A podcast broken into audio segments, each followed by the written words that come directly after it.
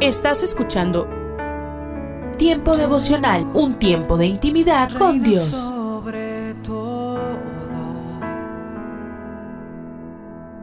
tu majestad inigualable. Mi identidad está en la roca. Eh, Escucha y comparte. Comparte. Mi salvación en Tiempo devocional. En las plataformas Spotify, Google Podcast, Amazon Music y donde quiera que escuches tus podcasts. Dios me has escogido, me has Escucha las emisoras de Rema Radios a través de Tuning y Seno Radio por supuesto es el Señor y en nuestra página web remarradios.witsai.com diagonal radios. y está dentro de mi alma el Redentor no tiene ni medidas ni fronteras Búscanos en Facebook, Facebook, www.facebook.com, diagonal Rema Radios MEX. www.facebook.com, diagonal Rema Radios MEX. Porque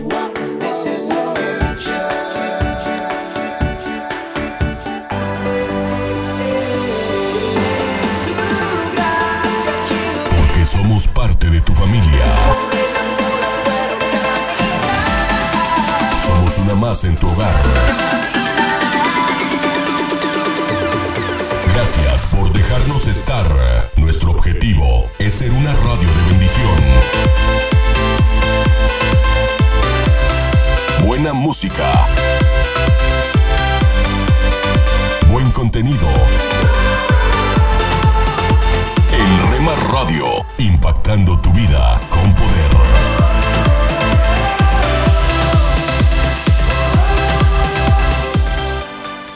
Casa de Oración Santa Fe te invita a sus reuniones. Miércoles 8 pm, domingos 8 am y 11 am.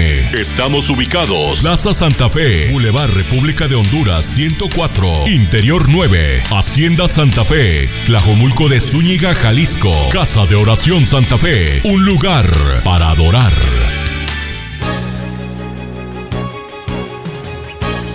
La Biblia en un año. Día 191.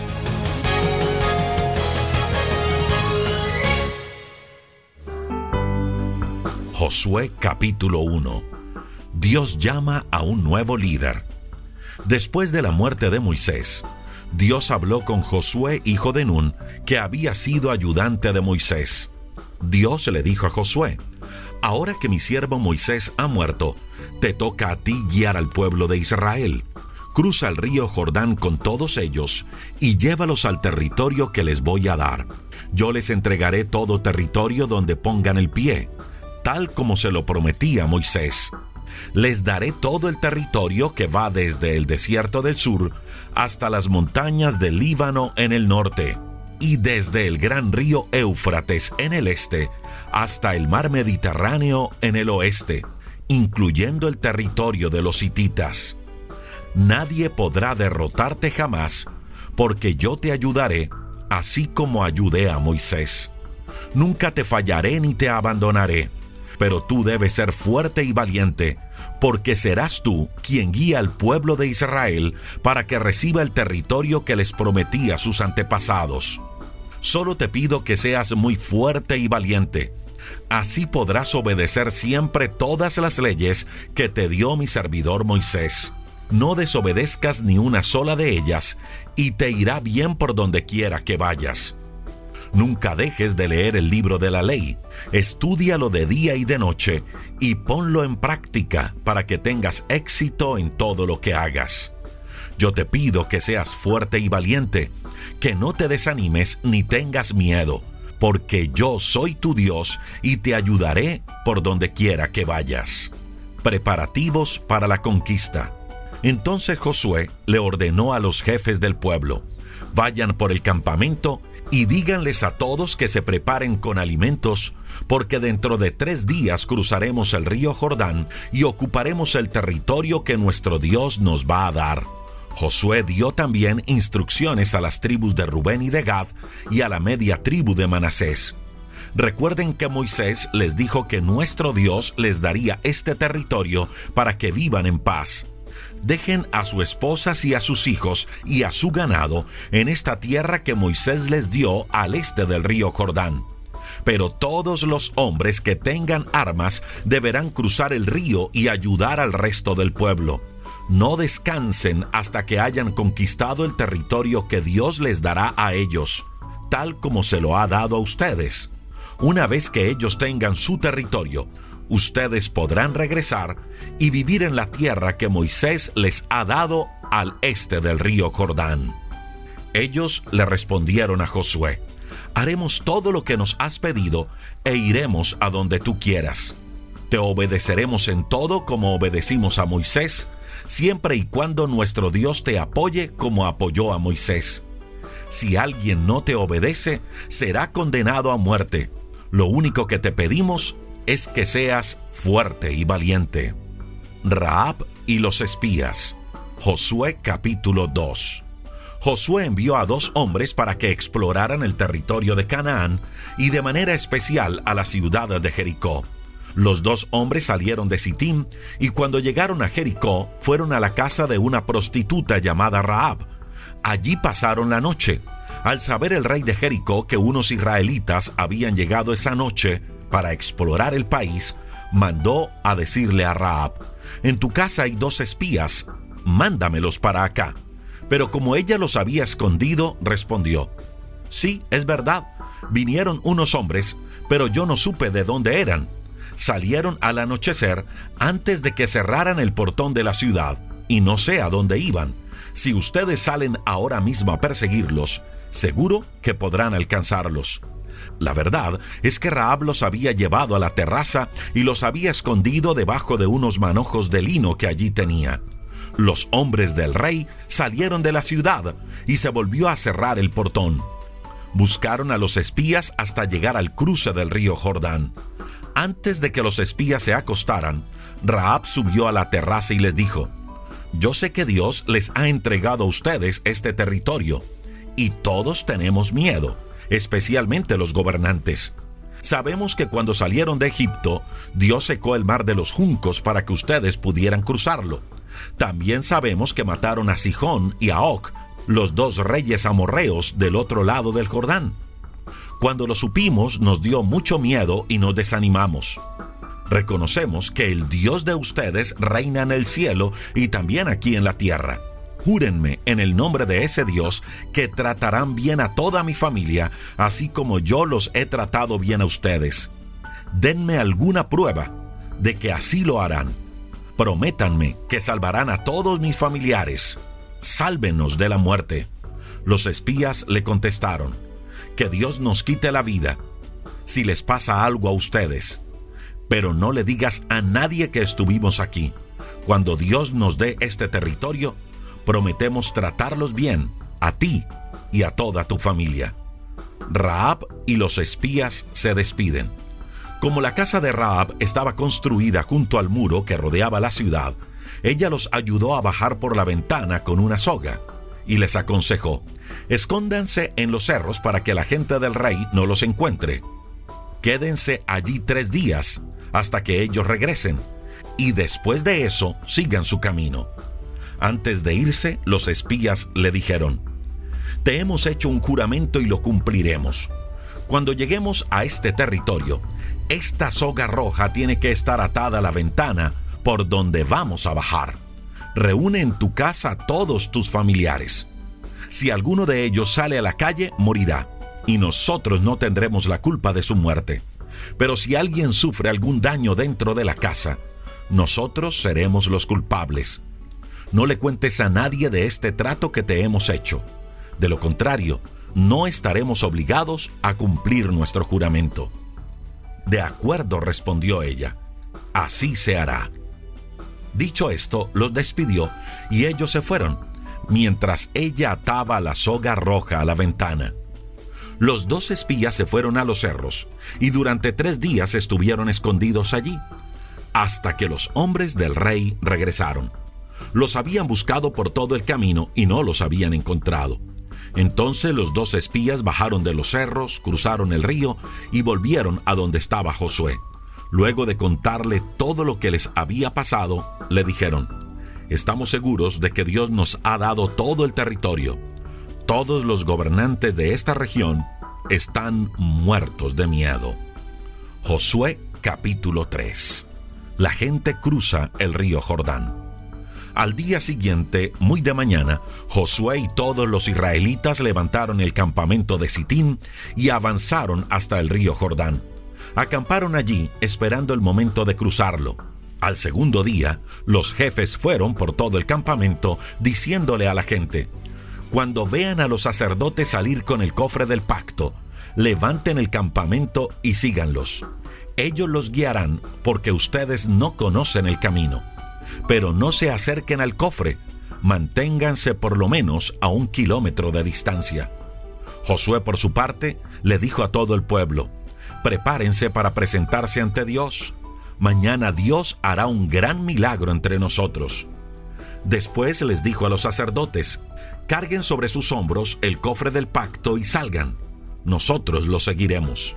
Y así lo hicieron.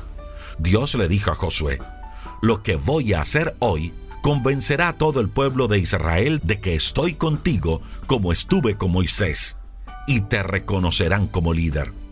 Dile a los sacerdotes que llevan el cofre del pacto que cuando lleguen al río entren al agua y se queden cerca de la orilla. Entonces Josué le pidió al pueblo que se acercara y le dijo, Dios nos ha prometido que a medida que avancemos, Él irá desalojando a todos los habitantes de Canaán. Ustedes verán que el Dios vivo nos acompaña cuando el cofre del pacto del dueño de toda la tierra cruce el Jordán delante de ustedes. Cuando los sacerdotes que llevan el cofre toquen el agua con la planta de sus pies, el río Jordán dejará de correr y el agua se acumulará como formando una gran pared. Además, Dios ha ordenado que escojamos a doce hombres, uno de cada tribu de Israel. La gente dejó el campamento y se dispuso a cruzar el río Jordán en el tiempo de la cosecha, cuando el río se desbordaba a causa del agua que baja de la zona de Adán cerca de Seretam. Los sacerdotes iban delante de ellos con el cofre del pacto, y tan pronto como pusieron el pie en el río, el agua dejó de correr y se acumuló. La que corría hacia el mar muerto siguió su curso hasta desaparecer. Entonces el pueblo cruzó el río frente a la ciudad de Jericó. Mientras todo el pueblo de Israel cruzaba sobre terreno seco, los sacerdotes que llevaban el cofre del pacto de Dios se detuvieron en medio del Jordán hasta que todos terminaron de cruzar.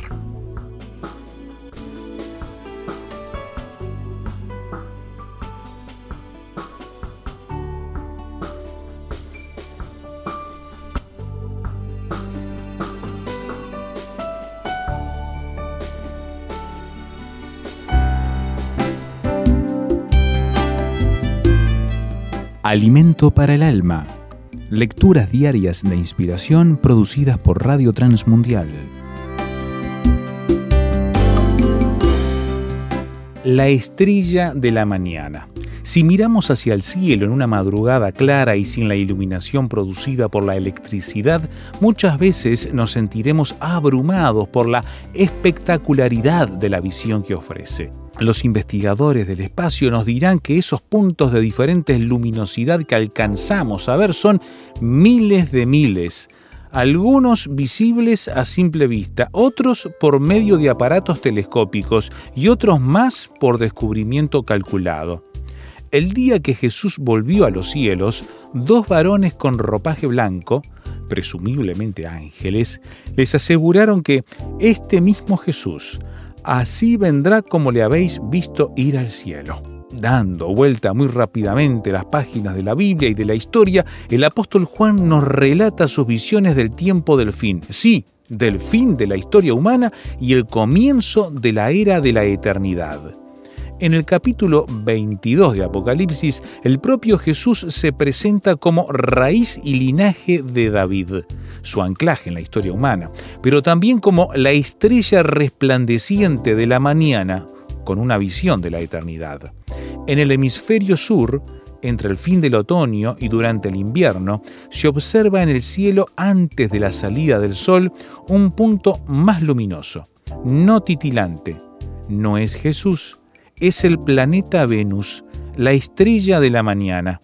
Pero muchas veces, al observarla, elevo al Señor mi oración y le digo, como Juan al final de sus visiones, Amén.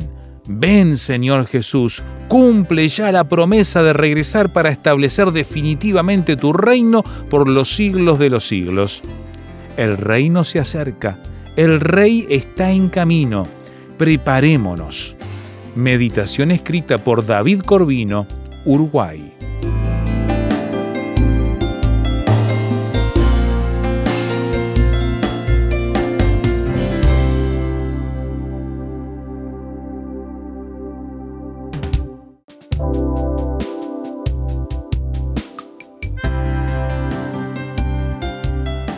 Para más información o si desea adquirir el libro Alimento para el Alma, escriba a apa.transmundial.org o llame aquí en México al 50 25 42 06. 50 25 42 06. Alimento para el Alma es una producción de Radio Transmundial.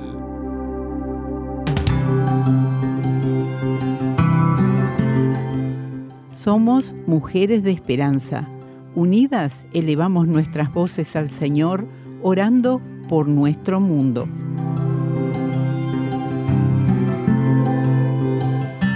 Dios, oramos que confortes a las mujeres en África del Sur que sufren la pérdida de sus seres queridos debido a la violencia de las cuadrillas y la droga, accidentes callejeros y desastres naturales Líbrales de tanta desgracia, Señor. Te lo rogamos en el nombre de Jesús.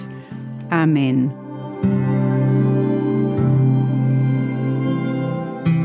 Descarga el boletín de oración con todas las peticiones del mes, artículos adicionales para sembrar esperanza en mujeresdeesperanza.org o solicítalo por WhatsApp al signo de más 598 91 610 610.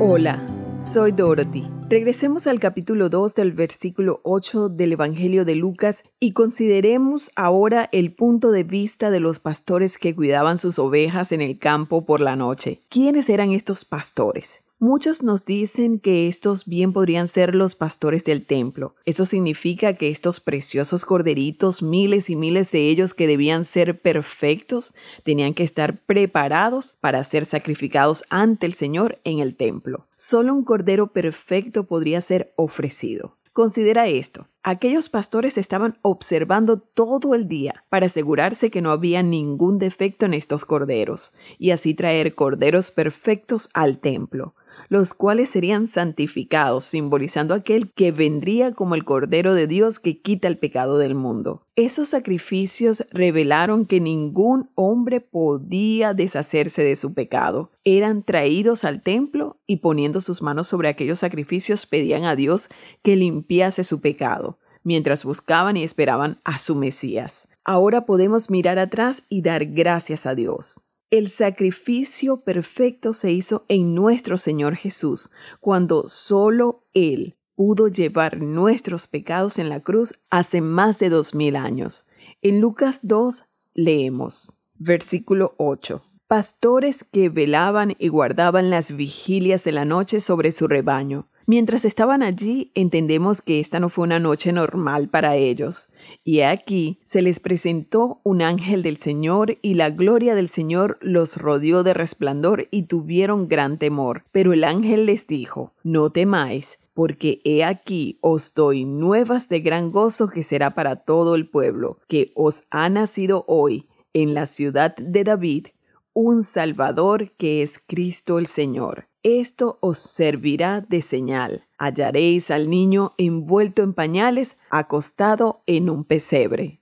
Imagínate cómo fue esto para ellos. quienes habían seguido tan cuidadosamente una rutina de cuidar estas ovejas, de generación en generación, y de repente ser sorprendidos por aquel ángel. Sabes, podría haber sido Gabriel, él estaba muy emocionado. Fue él quien vino a María y le dijo que ella iba a tener ese santo nacimiento, el sagrado Hijo de Dios formándose dentro de su vientre, sin haber tenido intimidad con hombre alguno, como ella le inquirió al respecto. Pero esto lo haría Dios mismo. Este milagro. Gabriel fue enviado allí con esa noticia, pero también había sido enviado para contarles a Elizabeth y Zacarías sobre lo que ocurriría. Recuerda, Gabriel vino y se encontró con Zacarías mientras él cumplía con sus deberes en el templo. Le dijo que Elizabeth tendría un hijo que sería el precursor de nuestro Señor. Sin duda, al estar tan emocionado y mientras todos dormían, él tenía ganas de despertar a alguien más para compartir esa gran noticia. De todos modos, quien quiera que haya sido aquel ángel, es emocionante pensar que pudo haber sido Gabriel. Pero estas preciosas personas al escuchar la maravillosa historia de inmediato, viendo y oyendo estas cosas asombrosas que le fueron dichas y la señal de lo que debían buscar, fueron luego fascinadas con aquel canto. Siempre hay canto cuando tu corazón está lleno del Señor. Tú no puedes ir alabando a Dios sin tener una canción en tu corazón. ¿Sabes que cantar salmos y canciones y hacer melodías en tu corazón son una de las evidencias de que el Espíritu Santo está llenando tu vida en este momento? Si no tienes una gran canción pero dices yo amo al Señor, entonces pídele al Señor que te señale cuál es el problema. Arréglalo y deja que Él te llene de nuevo para que puedas tener esa canción en tu corazón. Porque leemos, versículo 13, y repentinamente apareció con el ángel una multitud de las huestes celestiales que alababan a Dios y decían, Gloria a Dios en las alturas, y en la tierra paz, buena voluntad para con los hombres.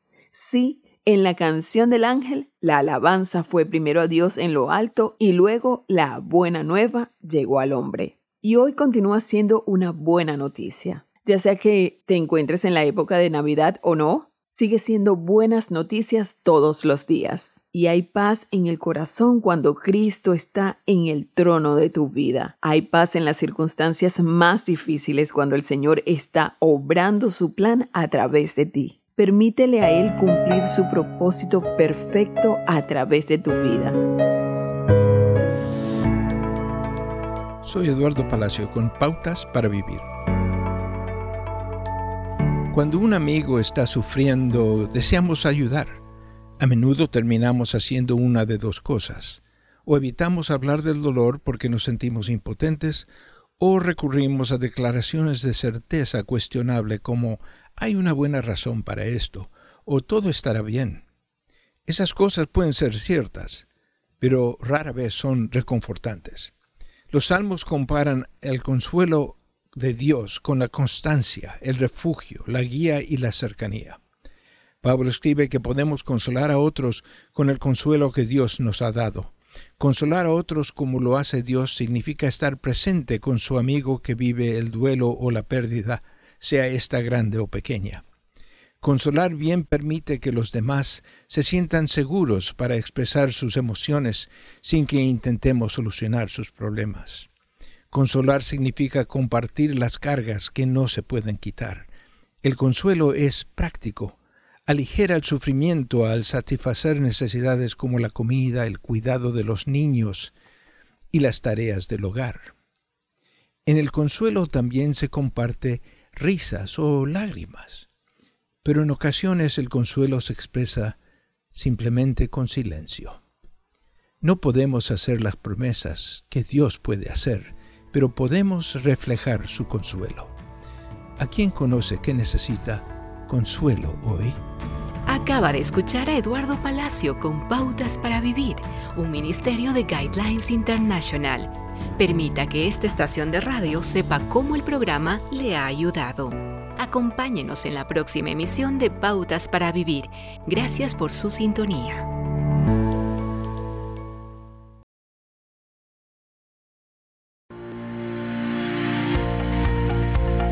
Devocional con el pastor Constantino Varas de Valdés. Desde el cabo de tu desesperación, clama a Dios. ¿Qué tal? Esta es nuestra esperanza en el Salmo 61. Oye, oh Dios, mi clamor. A mi oración atiende. Desde el cabo de la tierra clamaré a ti cuando mi corazón desmaye. Llévame a la roca que es más alta que yo, porque tú has sido mi refugio y torre fuerte delante del enemigo. Este salmo fue escrito por el músico David, el rey de Israel. Por los datos que nos da, se encontraba en una región geográfica llamado Cabo, o en un sentido figurado, así estaba su alma. Un cabo es un concepto que se utiliza tanto en geografía como geología para señalar un accidente geográfico conformado por una porción pequeña de tierra que se extiende desde la costa al interior del mar. En esta zona, la superficie del agua es más baja y dificulta la navegación. Además, las corrientes marinas se ven afectadas por este cambio de morfología del terreno. En esa región de un cabo se colocaban los faros para orientar a los navegantes. En un sentido figurado, la palabra cabo nombra el final, la conclusión o el confín de algo. Por eso David dijo, desde el cabo de la tierra clamaré a ti cuando mi corazón desmaye. David no dijo, desde el cabo de la tierra perderé la esperanza, o desde el cabo de la tierra negaré que me amas. Es claro que utilizó esta figura de una metáfora para presentar su desesperación y su distancia espiritual del Señor. Se consideraba en un punto último de la tierra, como si estuviera solo o abandonado. En esa condición habló con el Señor, oye mi clamor, a mi oración atiende. Cuando mi corazón desmaye, llévame a la roca que es más alta que yo, porque ha sido mi refugio. David entendía que su corazón estaba desmayando. Con urgencia necesitaba tres cosas. La roca, un lugar de estabilidad y seguridad, algo lo suficientemente fuerte como para resistir el reventar de las olas o el temblor de la tierra. Dijo que necesitaba una roca que era más alta que él, un lugar por encima de sus necesidades, por encima de su sabiduría, por encima de sus temores, por encima de su desesperación. Necesitaba que Dios lo llevara a esa roca, no podía llegar por sí solo a ese lugar firme. Deseaba un lugar alto en medio de su crisis. Es posible que ahora te estés identificando con este salmo por el tiempo difícil que estás viviendo. Si te sientes solo, alejado, abandonado, aunque estás rodeado de familia, de amigos, pero tu corazón está desmayando, estás en un tiempo de inestabilidad, de incomprensión, entonces necesitas el refugio que es Dios. En este salmo Dios nos enseña que es tu refugio y es mi refugio. Aunque te encuentres en un lugar último, como si los problemas te estuvieran llevando al final de la carrera, al final de tu vida, pero te sientes solo y abandonado, allí clama al Señor. ¿Me permites orar por ti? Padre Celestial, la persona que esté escuchando este devocional necesita correr al refugio que eres tú. Gracias por tu disposición para entendernos y ser nuestra roca. Llévanos a un lugar estable que eres tú. Queremos que nuestro corazón esté seguro, que nuestros pensamientos estén tranquilos. Dile a nuestra alma que puede estar en paz porque tú tienes control. Desde el cabo de nuestra desesperación, clamamos a ti porque eres nuestra roca y nuestro refugio. En el nombre de Jesús, amén. ¿Te das cuenta? No estás solo, no estás sola. Cuando tu corazón desmaya, el Señor atiende tu oración. Ánimo. Cada mañana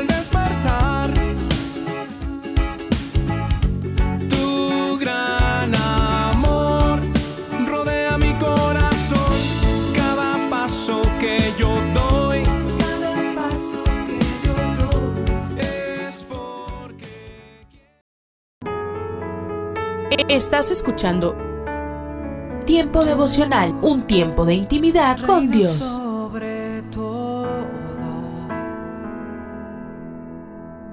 tu majestad inigualable. Tu presencia que cambió mi corazón. Escucha y comparte. Comparte. Tiempo devocional. En las plataformas Spotify, Google Podcast, Amazon Music y donde quiera que escuches tus podcasts.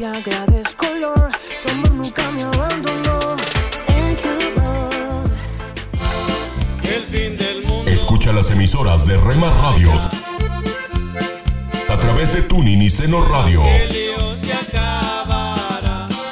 Y en nuestra página web remarradios.witsai.com diagonal radios. Se está cumpliendo lo que escrito está. Búscanos en Facebook, Facebook, www.facebook.com, diagonal Rema Radios MEX.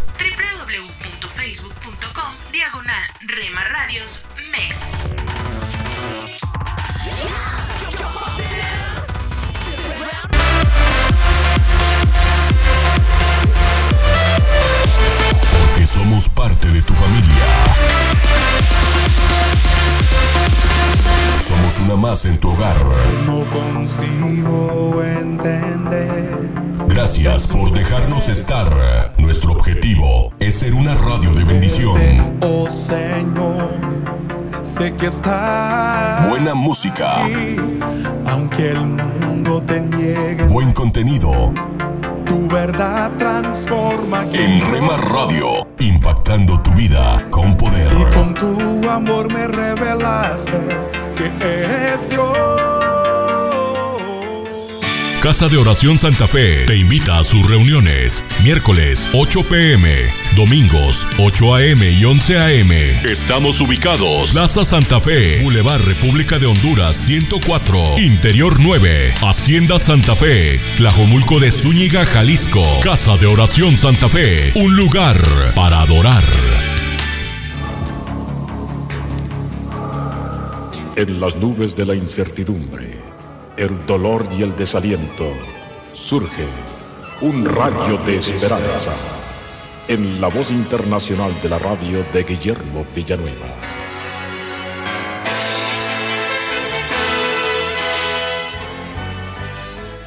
El Titanic, orgullo de la Marina inglesa, por ser el barco más grande y más precioso construido a principios del siglo XX.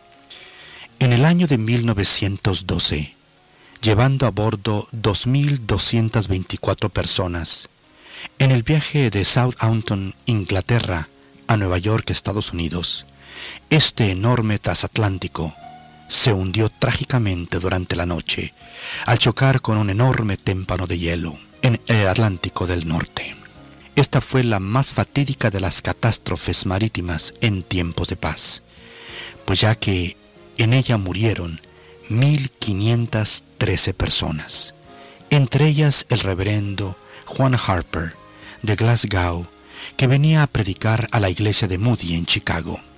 En esa trágica noche, meciéndose a la merced de las olas y agarrado a una pequeña tabla, entre los centenares de náufragos se hallaba el reverendo Juan Harper, cuando un joven que corría la misma suerte en el agua, el movimiento de las olas lo acercó a él, y el siervo de Dios, aprovechando ese instante, le dijo, Amigo, ¿es usted salvo? No, respondió el joven, acepte por fe a Cristo como su Salvador. El agua los volvió a separar, pero un poco después, providencialmente, las mismas olas los volvieron a juntar, y otra vez el fiel cristiano le dijo, Amigo, ¿ya recibió a Cristo como su Salvador? Y dijo, no, pues hágala ahora mismo. Nuevamente se separaron. Un minuto después, una ola gigantesca cubrió y sepultó al buen siervo de Jesús. Cuatro años más tarde, en un servicio religioso en Hamilton, un joven escocés, sobreviviente del gran naufragio, se puso en pie a testificar y dijo, Yo soy el último convertido del reverendo Juan Harper. Me convertí la noche del hundimiento del Titanic y contó esta conmovedora pero maravillosa historia. Este incidente de la vida real nos hace recordar las palabras de Pablo a Timoteo en la segunda carta capítulo 4 verso 2. Insta a tiempo y fuera de tiempo. Instar significa urgir, presionar, así como lo hizo el reverendo Juan Harper. Los cristianos primeramente debemos de urgir a nuestros familiares a aceptar a Cristo. Después debemos interesarnos por nuestros vecinos que reciban al Señor. Después buscar que nuestros compañeros de trabajo o de escuela acepten a Cristo. También debemos los cristianos urgir a nuestros familiares y amigos a que asistan a la casa de Dios. Debemos de urgirlos para que amen a Jesucristo con todo su corazón. Debemos de urgir a nuestros familiares y amigos a no dejarlo empezado, sino ser fieles hasta la muerte. Debemos de urgir a que se levante al caído y nosotros también levantarle. Debemos de urgir para que los hombres no vayan al infierno, sino que se arrepientan y reciban a Cristo Jesús. Por eso dice el Señor, a tiempo y fuera de tiempo. Así lo hizo Juan Harper, a punto de morir, fuera de tiempo, por así decir. Llevó un alma a los pies de Cristo. Por lo tanto, mi amigo, en esta hora, si estamos enfermos o necesitados pero tenemos a Cristo, aún así hablemos del Señor. Y tú, mi amigo, si nunca lo has aceptado, quizás sea tu última oportunidad. Acepta a Cristo como tu Salvador con estas palabras. Señor Jesús, perdóname. Ven a mi corazón y por tu muerte en la cruz, perdóname de todos mis pecados. Amén. Esperamos que esta audición, un rayo de esperanza, haya penetrado en su corazón. Si en algo podemos servirle, por favor dirija su correspondencia a Guillermo Villanueva, apartado 77-335, México, Distrito Federal, 11200. Le invitamos para que nos sintonice a esta misma hora y por esta misma estación. Muchas gracias por la amabilidad de su atención. Hola, soy Johnny Erickson Tara. Mi amiga Sandy asistió a una conferencia de líderes de jóvenes donde se les pidió que leyeran Josué capítulos 3 y 4. Ese es el relato en el que los israelitas cruzaron el río Jordán en tierra seca y luego, en el otro lado, Josué colocó piedras para que todos supieran que la mano del Señor es poderosa. Bueno, en la conferencia, cuando todos entraron en el santuario, cada uno recibió una piedra y se les pidió que escribieran sobre ella una palabra que mostrara lo que habían aprendido. Luego al frente colocaron sus piedras en una pila como memorial de la obra que Dios había hecho en sus vidas en esa conferencia. Tal vez no sea con una piedra literal, pero el Señor quiere que recuerdes lo que Dios ha hecho en tu vida, pues eso servirá para que otros vean que el Señor es bueno. Presentamos La Buena Semilla, una reflexión para cada día del año. La buena semilla para hoy se encuentra en Juan 7, 37 a 39. Jesús alzó la voz diciendo, Si alguno tiene sed, venga a mí y beba. El que cree en mí, como dice la Escritura, de su interior correrán ríos de agua viva. Esto dijo del Espíritu que habían de recibir los que creyesen en él. La reflexión de hoy se titula Las tres comidas de Elías, segunda parte, ver primero Reyes 19, 5 a 7. Un ángel le tocó y le dijo, Levántate, come.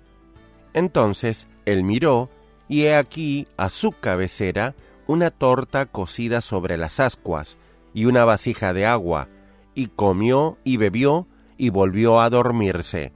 Y volviendo el ángel del Señor la segunda vez, lo tocó diciendo, Levántate y come, porque largo camino te resta. Tras una gran hazaña pública, Elías se derrumbó y huyó ante la amenaza de muerte proferida por la reina, pero Dios no lo desamparó. Durante este tiempo de profundo desánimo, Elías recibió una torta y agua de las propias manos de un ángel. Así Dios renovó sus fuerzas, lo levantó, le dio instrucciones y le confió nuevas tareas. Después de disfrutar tiempos de comunión a solas con Dios, tras un periodo en que desempeñamos un servicio en el mundo, también podemos experimentar momentos de desánimo. Pero nuestro fiel Dios no nos abandona. Él nos da fuerza, nos levanta y nos reintegra a su servicio. En estas tres comidas hay algo en común. El agua del arroyo, el agua en un vaso y el agua en una vasija. En la Biblia, el agua pura a menudo es una imagen del Espíritu Santo como lo muestra nuestro versículo de hoy. Necesitamos alimento.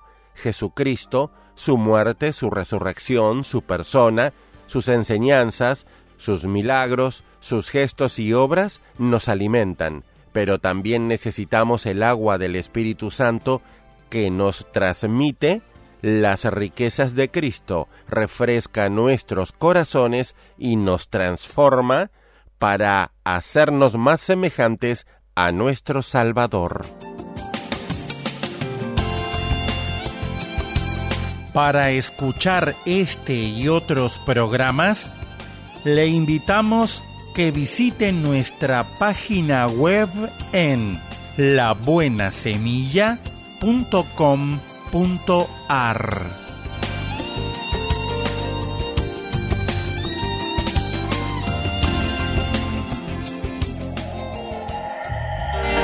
Esto es la palabra para ti hoy.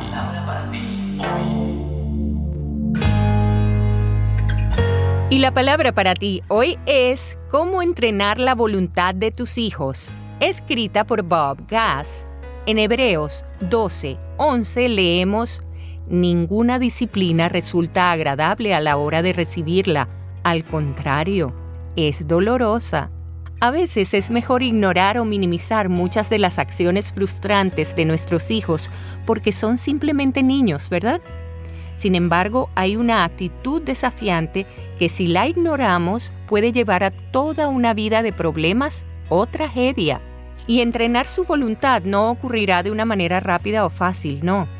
La gastada expresión, hijo, esto me dolerá más a mí que a ti, a menudo es cierta. Hacer ahora lo que es más fácil para ellos los expone a una vida de miseria. Chuck Swindoll cuenta sobre un joven insolente que necesitaba tratamiento dental.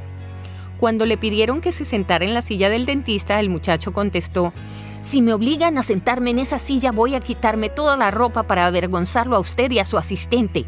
El dentista le contestó, La decisión es tuya, adelante. El muchacho se quedó en su ropa interior y se sentó en la silla. El dentista le volvió a decir, Si insiste, te la puedes quitar toda.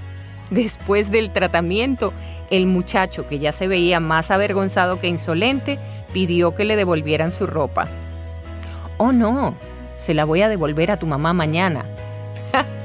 La sabia mamá captó la intención del dentista y también, un poco avergonzada, dirigió a su hijo por el consultorio, el elevador público y a través del estacionamiento hasta llegar a su auto. Al otro día, la mamá llamó al dentista y le agradeció por su sabiduría y valor. Por primera vez en años tuvimos 24 horas sin enfrentamientos desafiantes y enfurecidos. la Biblia declara, la disciplina produce la apacible cosecha de una vida recta para los que han sido entrenados por ella.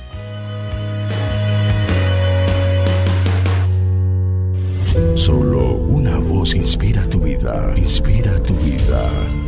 Una voz de los cielos, con el pastor Juan Carlos Mayorga. Bienvenidos. Mirad que nadie os engañe por medio de filosofías y huecas sutilezas, según las tradiciones de los hombres, conforme a los rudimentos, principios del mundo y no según Cristo. Colosenses 2, 8.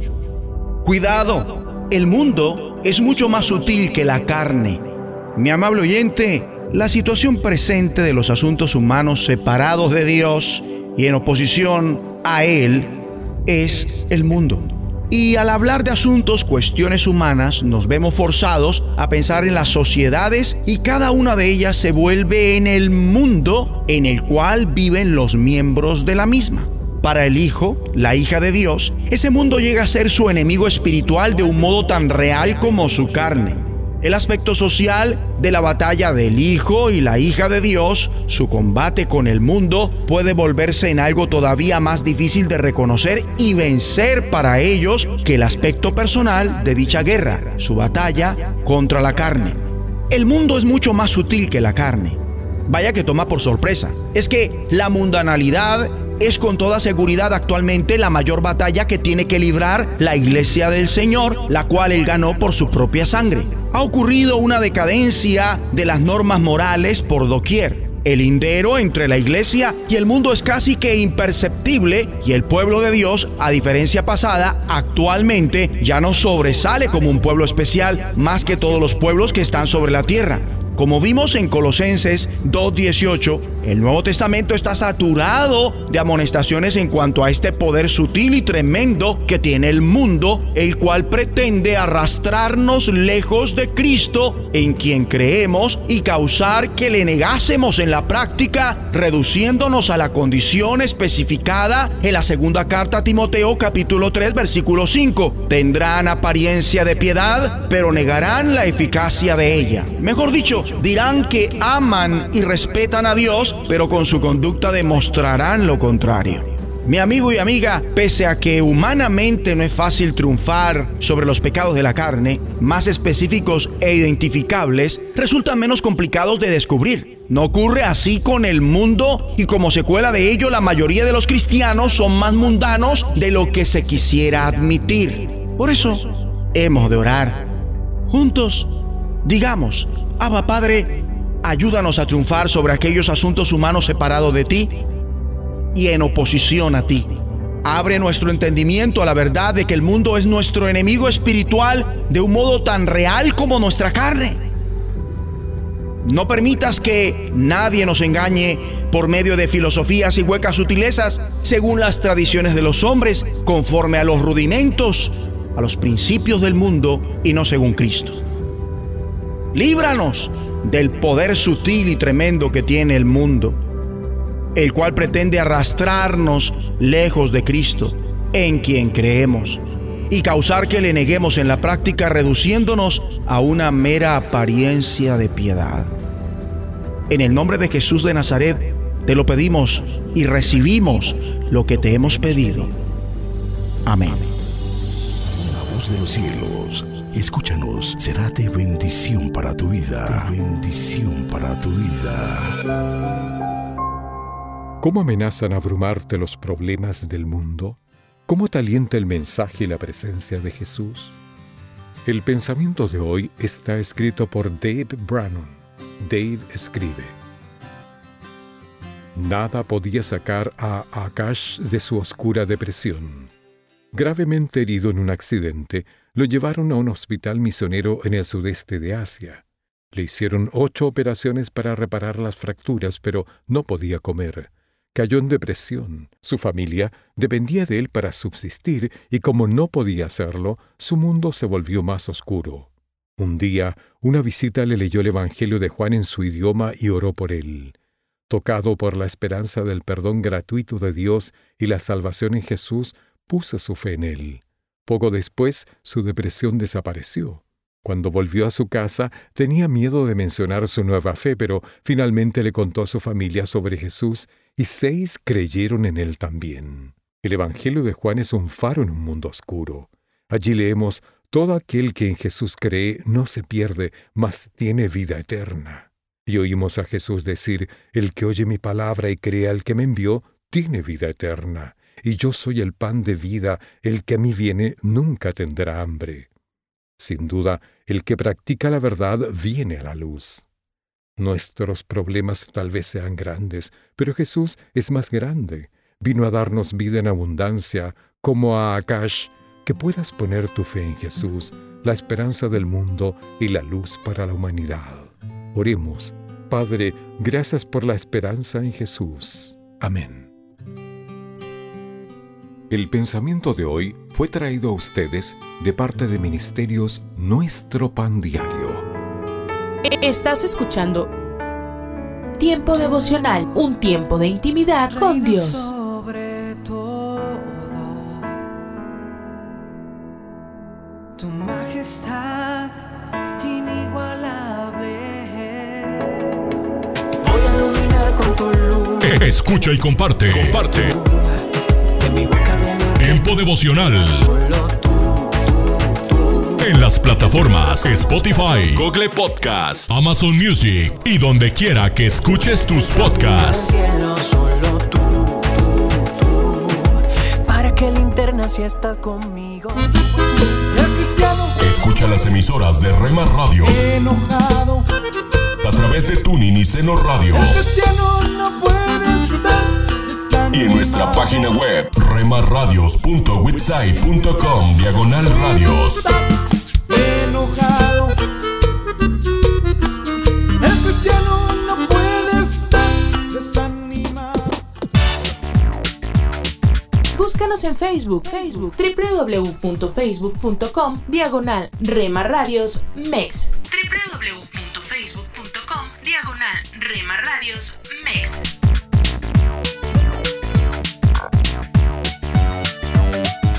Ahora no tengo miedo de Porque somos parte de tu familia. porque aprendí Somos una más en tu hogar. y puedo confiar que mi vida Gracias por dejarnos estar. Nuestro objetivo es ser una radio de bendición.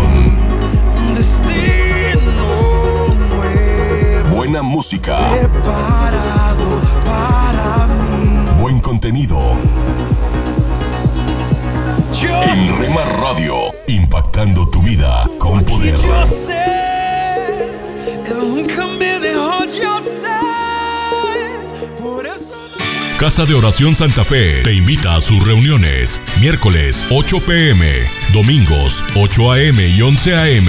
Estamos ubicados. Plaza Santa Fe, Boulevard República de Honduras 104, Interior 9, Hacienda Santa Fe, Tlajomulco de Zúñiga, Jalisco. Casa de Oración Santa Fe, un lugar para adorar.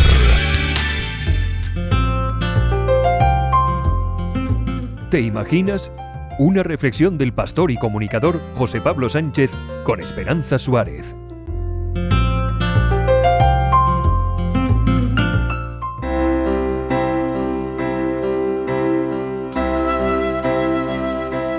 El día que la Asociación Médica de Nuevo México respaldó oficialmente la legislación a favor de la eutanasia y el aborto, uno de sus miembros, el médico Greg Smides, tuvo que tomar una decisión difícil, seguir siendo miembro de la asociación o dimitir. Como seguidor de Jesucristo sabía que esos apoyos no eran correctos, de modo que apeló a la asociación para que reconsideraran su postura. Sin embargo, sus apelaciones fueron rechazadas y se vio forzado a renunciar. Fue una decisión difícil porque sabía que provocaría más atención hacia esos temas que causan tantas divisiones como son el aborto y el suicidio asistido, dijo Smithis. La decisión de Smithis de renunciar no fue fácil, ya que había sido miembro durante varios años. La asociación le pidió que reconsiderara su postura. En respuesta, Smithis le dijo, Tengo que defender lo que creo que es correcto sin violar mis convicciones, y no puedo seguir pagando las cuotas como miembro a una asociación que respalda la legislación pro aborto y que legalizaría el aborto hasta el nacimiento. Además, dicha legislación prohibiría también la objeción de conciencia, de modo que ningún médico podría negarse a practicar un aborto. La nueva ley también pretendía la legalización del suicidio asistido que podría ser realizado por profesionales de la medicina, incluidos los enfermeros, a pacientes que le quedasen menos de seis meses de vida. La renuncia de Smithis atrajo mucha atención mediática y multitud de reacciones, algunas en contra, pero también felicitaciones por su coherencia. Mi fe es la piedra angular de todo lo que hago, dijo Smithis. Es el punto de referencia a través del cual tomo todas mis decisiones. Es la luz que me guía para educar a mis hijos. Es lo que conduce mi matrimonio en la forma en que honro, trato y amo a mi esposa. Y por supuesto, en mi trabajo es la única fuente verdadera de sabiduría en la que puedo apoyarme. Es una lámpara para mis pies y una luz para mi camino. Para todos aquellos que tienen que enfrentar decisiones difíciles y se les desafía a defender lo que es justo y verdadero, Smithis dijo, simplemente hable con la verdad. Nadie debe sentirse avergonzado por defender lo que es verdad, porque la verdad no se basa en opiniones de otras personas, se basa en lo que uno sabe que es verdad, explicó Smithis. No hay nada malo en ser una luz en un lugar oscuro. Si tienes la verdad de tu parte, entonces debes defender lo que crees, incluso cuando tú eres el único.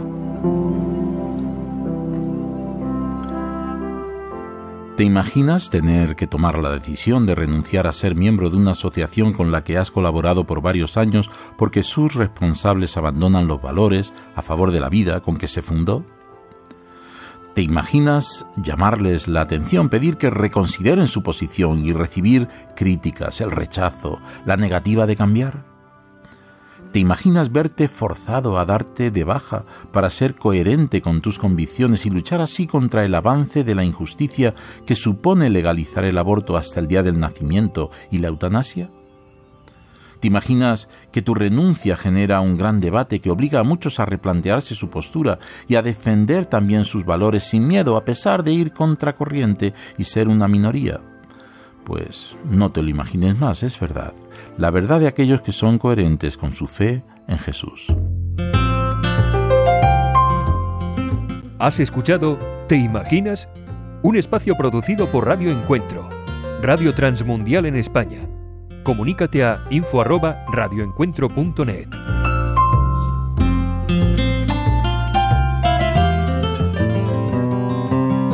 El ama de llaves que inspeccionaba nuestros dormitorios todas las semanas en la universidad era una ancianita muy dulce. No quería que ella se lastimara. Tú sabes lo que quiero decir. Tenía miedo de que se lastimara si abría la puerta de mi armario.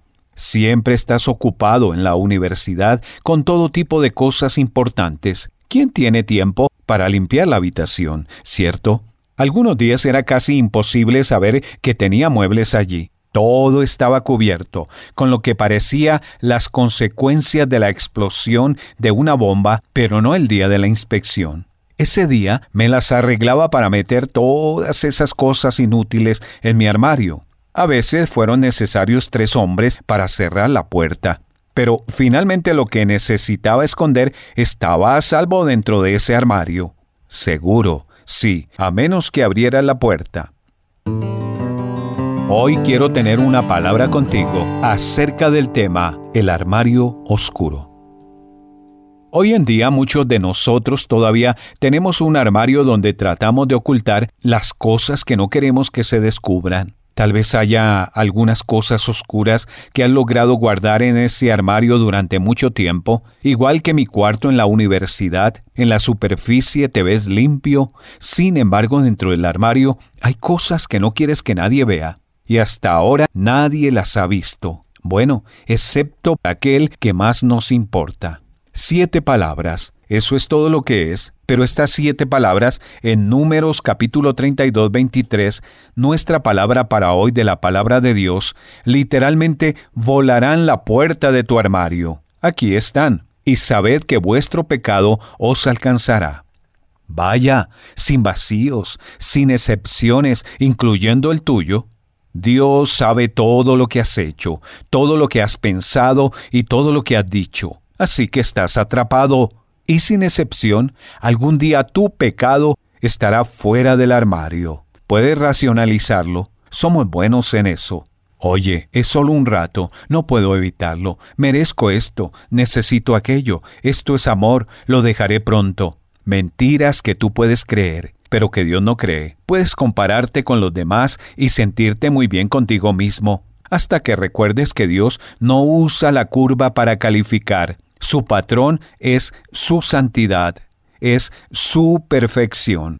Tú puedes excusar lo que estás haciendo, llamarlo con un nombre agradable, culpar a alguien más, vivir negándolo o tratar de compensarlo, haciendo algunas cosas buenas, pero todavía es un pecado, todavía es algo que ayudó a causar la muerte de tu Salvador, todavía le apestas a Dios y está acumulando juicio para ti todo el tiempo. Recuerdo cuando una iglesia importante fue sacudida por la confesión pública de uno de sus líderes, un hombre descrito como la persona de mayor confianza en la iglesia durante mucho tiempo. Pero detrás de la puerta del armario resultó que había 20 años de flagrante pecado sexual, un pecado que incluso había enfrentado en otros como líder de la iglesia.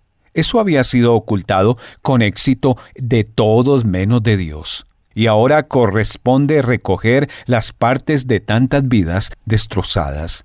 El rey David hizo todo lo posible para mantener su adulterio oculto en el armario, hasta que el hombre de Dios Natán arrancó la puerta con estas palabras, Tú eres el hombre. Finalmente David enfrentó la fea verdad y dijo, He pecado contra el Señor. En este momento, Dios, a través de su Espíritu Santo, puede estar diciéndote, Tú eres el hombre, tú eres la mujer.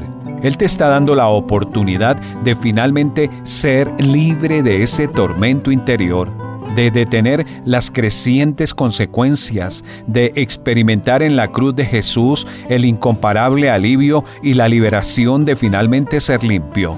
Lo has escondido, pero el pecado, el precio y la culpa siguen creciendo detrás de esa puerta Va a ser difícil abrir ese armario y lidiar con lo que hay allí, pero va a ser mucho más difícil no hacerlo. Te ha perseguido, te ha avergonzado, te ha encadenado el tiempo suficiente. Jesús está allí contigo para ayudarte a abrir esa puerta y deshacerte de una vez por todas del terrible secreto que hay detrás de ella. Una palabra contigo de Ran Hatchcraft. Muy buenos días. Esta mañana abrimos la escritura en el libro de Hechos de los Apóstoles capítulo 1. Hechos de los Apóstoles capítulo 1, versículo 6 dice, entonces los que se habían reunido le preguntaron diciendo, Señor, ¿restaurarás el reino a Israel en este tiempo? Y les dijo, no os toca a vosotros saber los tiempos o las sazones que el Padre puso en su sola potestad, pero recibiréis poder cuando haya venido sobre vosotros el Espíritu Santo. Y me seréis testigos en Jerusalén, en toda Judea, en Samaria y hasta lo último de la tierra. Y habiendo dicho estas cosas, viéndolo ellos, fue alzado, y le recibió una nube que le ocultó de sus ojos. Y estando ellos con los ojos puestos en el cielo, entre tanto que él se iba, y aquí se pusieron junto a ellos dos varones con vestiduras blancas, los cuales también les dijeron, varones galileos, ¿por qué estáis mirando al cielo? Este mismo Jesús que ha sido tomado de vosotros al cielo, así vendrá como le habéis visto ir al cielo ese día que el Señor Jesucristo llama a sus discípulos a dejar Jerusalén. Los invita a ir al monte de las olivas, un monte en el cual muchas veces habían estado. Y Él está con ellos y el peso en el corazón de los discípulos es, Señor, ¿Restaurarás el reino a Israel en este tiempo? Ellos estaban con el corazón puesto en doce tronos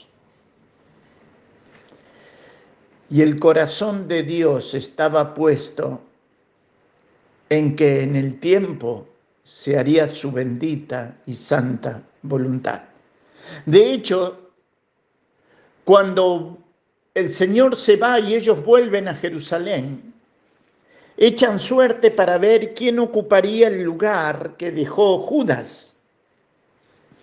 Y todos sabemos que el número 12 era nada más ni nada menos que el apóstol Pablo. Pero es una apreciación personal. Pero lo que quiero decir es que qué peligroso es cuando cada uno de nosotros quiere que Dios sobre en el tiempo que nosotros queremos y no en el tiempo que Dios decide obrar. Y hasta a veces perdemos la posibilidad de adorar al Señor. ¿Por qué? Y porque los está invitando a estar con Él minutos antes de ser arrebatado a los cielos. Y están pensando, ¿y cuándo restaurarás el reino a Israel? Y él les dijo, no os toca a vosotros saber los tiempos o las sazones que el Padre puso en su sola potestad. Y sabes, hoy a veces corremos el mismo riesgo. ¿Cuándo viene el Señor? ¿Cuándo será el rapto de la iglesia? ¿Cuándo será la segunda venida? ¿Cuándo será? ¿Cuándo será? Y vamos por la vida cristiana pensando que por este acontecimiento y por aquel y por aquel otro, la venida del Señor ya está, ya tiene que llegar. La escritura nos va a enseñar que para Dios un día es como mil años y mil años como un día. Por esa razón la importancia de tener en el corazón, como, hijos del rey, de que quizás el Señor venga hoy, pero proyectarnos como si quizás viniera de acá 100 años. ¿Se entiende? Una iglesia que tiene visión clara de lo que Dios le ha pedido, de ir por el mundo y predicar el Evangelio a toda criatura. Una iglesia que prepara enseñadores, que prepara exhortadores, que prepara evangelistas. Es una iglesia que piensa que quizás el Señor viene de acá 100 años y se proyecta y está viva pero su corazón late en la esperanza de que quizás hoy Cristo venga por su iglesia. ¿Por qué digo esto? Porque es interesante e importante que si el Señor viene hoy, nos encuentra haciendo lo que tenemos que hacer. Y la pregunta es, ¿a qué te llamó el Señor? ¿Cuál es tu don? ¿Y qué estamos haciendo con ellos?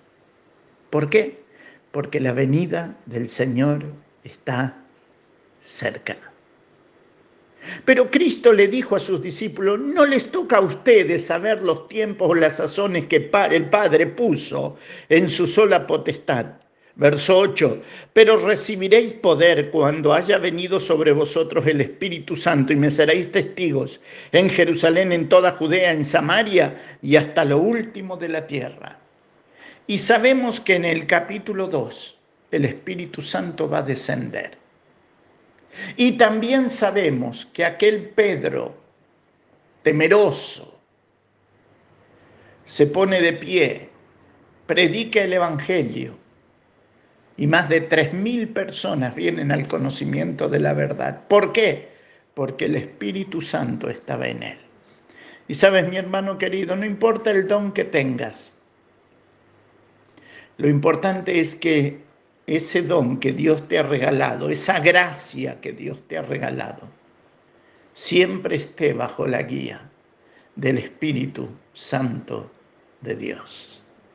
Porque Cristo dijo, recibiréis poder. Y el poder es el Espíritu Santo de Dios en tu interior, en mi interior. Y esa es la razón por la cual la Escritura va a decir que somos templos del Espíritu Santo. Y dice, y habiendo dicho estas cosas, viéndolo ellos, fue alzado y le recibió una nube que le ocultó de sus ojos. Qué tremendo, ¿verdad? estaban charlando y de repente el Señor que había estado con ellos tres años de ministerio público, sus pies comienzan a despegarse del suelo y vuelve a casa. Aquel que se había hecho carne por mí y por usted. Volvía a la casa del Padre, aquel que según Gálatas 4:4, en el cumplimiento del tiempo, Dios había despedido a su Hijo y lo había enviado a este mundo. Un hijo que nacería de la bendita Virgen María, pero que era el único niño que nacía para morir. Los demás morimos porque la paga del pecado es muerte, pero Él es santo, impecable, y murió porque cargó mi pecado sobre sus espaldas y los suyos. Por esa razón esta mañana nuestros corazones deben ser altar de gratitud y de adoración. Dice la escritura que aquellos discípulos se quedaron mirando al cielo. Y dice que necesitaron de ángeles que bajaran y les dijeran, varones galileos, ¿por qué estáis mirando al cielo? Este mismo Jesús que ha sido tomado de vosotros al cielo, así vendrá en la segunda venida, como le habéis visto ir al cielo. Mis queridos, la historia sigue su curso. Las naciones en este mundo siguen su curso. La segunda venida de Cristo por su pueblo Israel está cerca. Imagínese cuán cerca está el rapto de la iglesia. pero por esa razón es que como iglesia de Cristo, vivamos pensando que puede venir hoy, pero proyectémonos como si viniera de acá 100 años. Hagamos planes, preparemos personas, capacitemos a los santos para que si el Señor en su gracia nos concede unos años más, en las plataformas de las iglesias se siga enseñando Biblia. Se sigan levantando hombres y mujeres de Dios para la honra y gloria de su nombre. Mis queridos, ese día Jesús volvía a la casa del Padre, pero nunca se ha ido de tu corazón y del mío. Para que le amemos, para que le sirvamos, para que le esperemos pronto en las nubes del cielo. Vendrá por su iglesia. A Dios sea la gloria esta mañana y a nuestras vidas sus bendiciones. Dios les bendiga. En el libro de Efesios capítulo 6 versos 12 y 13 dice, por tanto tomad la armadura de Dios para que podáis resistir en el día malo y habiendo acabado todo, estar firmes. Hoy me gustaría tratar sobre el tema armados para vencer. Pablo conocía cómo operaban las fuerzas de maldad en las regiones celestes, cómo están organizadas, cómo trabajan y su objetivo al influenciar negativamente en las vidas de las personas. Somos guerreros espirituales y necesitamos tomar toda la armadura de Dios para poder estar firmes contra cualquier acechanza del adversario. No importa que el adversario adversario esté frente a nosotros, lo podremos vencer porque tenemos a Jesús de nuestra parte y Él nos dio las armas propicias para contrarrestar cualquier ataque del enemigo. Debe existir una disposición en el corazón del creyente de usar a diario la armadura espiritual, entendiendo que el yelmo de la salvación protege la mente y también protege los pensamientos de todo dardo de fuego enviado por el maligno, dardos que vienen envueltos en pensamientos humanos, pero el yelmo de la salvación protege la mente y gracias que esa mente ha sido renovada, por lo cual siempre la persona está dispuesta para la conquista. Usted debe ser una persona que gane la batalla en su propia mente día a día. Una de las primeras recomendaciones es los lomos con la verdad. Esto significa que podemos vivir de acuerdo con la palabra de Dios y decidir servir al Señor y a su palabra, desechando toda mentira de nuestra vida. La palabra de Dios debe habitar en nuestros corazones. Luego de ponerse la coraza de justicia. Cuando el creyente tiene esa coraza, sus emociones son protegidas por Jesús y el enemigo no puede hacerles daño. Al levantar el escudo de la fe, ningún dardo del enemigo llegará a ninguno de nosotros porque nosotros estamos protegidos por toda esa armadura divina. Y también debe calzar los pies con el Evangelio y salir a compartirlo con otras personas. Es un arma espiritual. Los pies de quien predica su palabra son hermosos para el Señor. Tienen la belleza de la compasión por los perdidos. Llevan un mensaje de alegría y paz. Proclaman la verdad divina. Lo hacen a voz en cuello y con gozo proclamarán el mensaje de salvación, alegría, consolación, sabiendo que son atalayas del mismo Señor. La espada del Espíritu, que es la palabra de Dios, al ser confesada en la unión con el Espíritu Santo, se convierte en esa arma poderosa que puede derribar cualquier fortaleza del enemigo. Todo unido a la oración, eso nos va a llevar a una gran victoria en nuestras vidas. Alexis Argüello en su primera pelea como profesional en 1968 perdió por nocaut en la primera ronda, pero se sobrepuso a esa derrota ganando 36 de sus 38 peleas siguientes que lo llevaron a disputar el campeonato mundial del peso pluma en la ciudad de Panamá. Allí el joven retador perdió por decisión unánime en 15 rondas ante el entonces campeón. En 22 peleas por títulos mundiales ganó en 19 ocasiones, defendiéndose con éxito sus títulos mundiales de boxeo en 16 oportunidades. No es de extrañarse entonces que ocupara el puesto número 20 en la lista de los 100 pegadores más grandes de todos los tiempos de la revista Ring que fuera elegido al Salón de la Fama de Boxeo Internacional en 1992, ni que fuera honrado como el abanderado de la delegación nicaragüense en los Juegos Olímpicos de Beijing en 2008. En una entrevista que le concedió al periódico El Celsior en México, Alexis había dicho, lo peor es subestimar a un rival. Cualquiera puede encontrarse con una recta de knockout Así que hay que prepararse intensamente, pelear a fondo. El apóstol Pablo estaba totalmente de acuerdo. Póngase toda la armadura de Dios, nos exhortó, para que puedan hacer frente a las artimañas del diablo, para que cuando llegue el día malo puedan resistir hasta el fin con firmeza. Manténganse firmes, ceñidos con el cinturón de la verdad, porque nuestra lucha no es contra seres humanos, sino contra poderes, contra autoridades, contra potestades que dominan este mundo de tinieblas.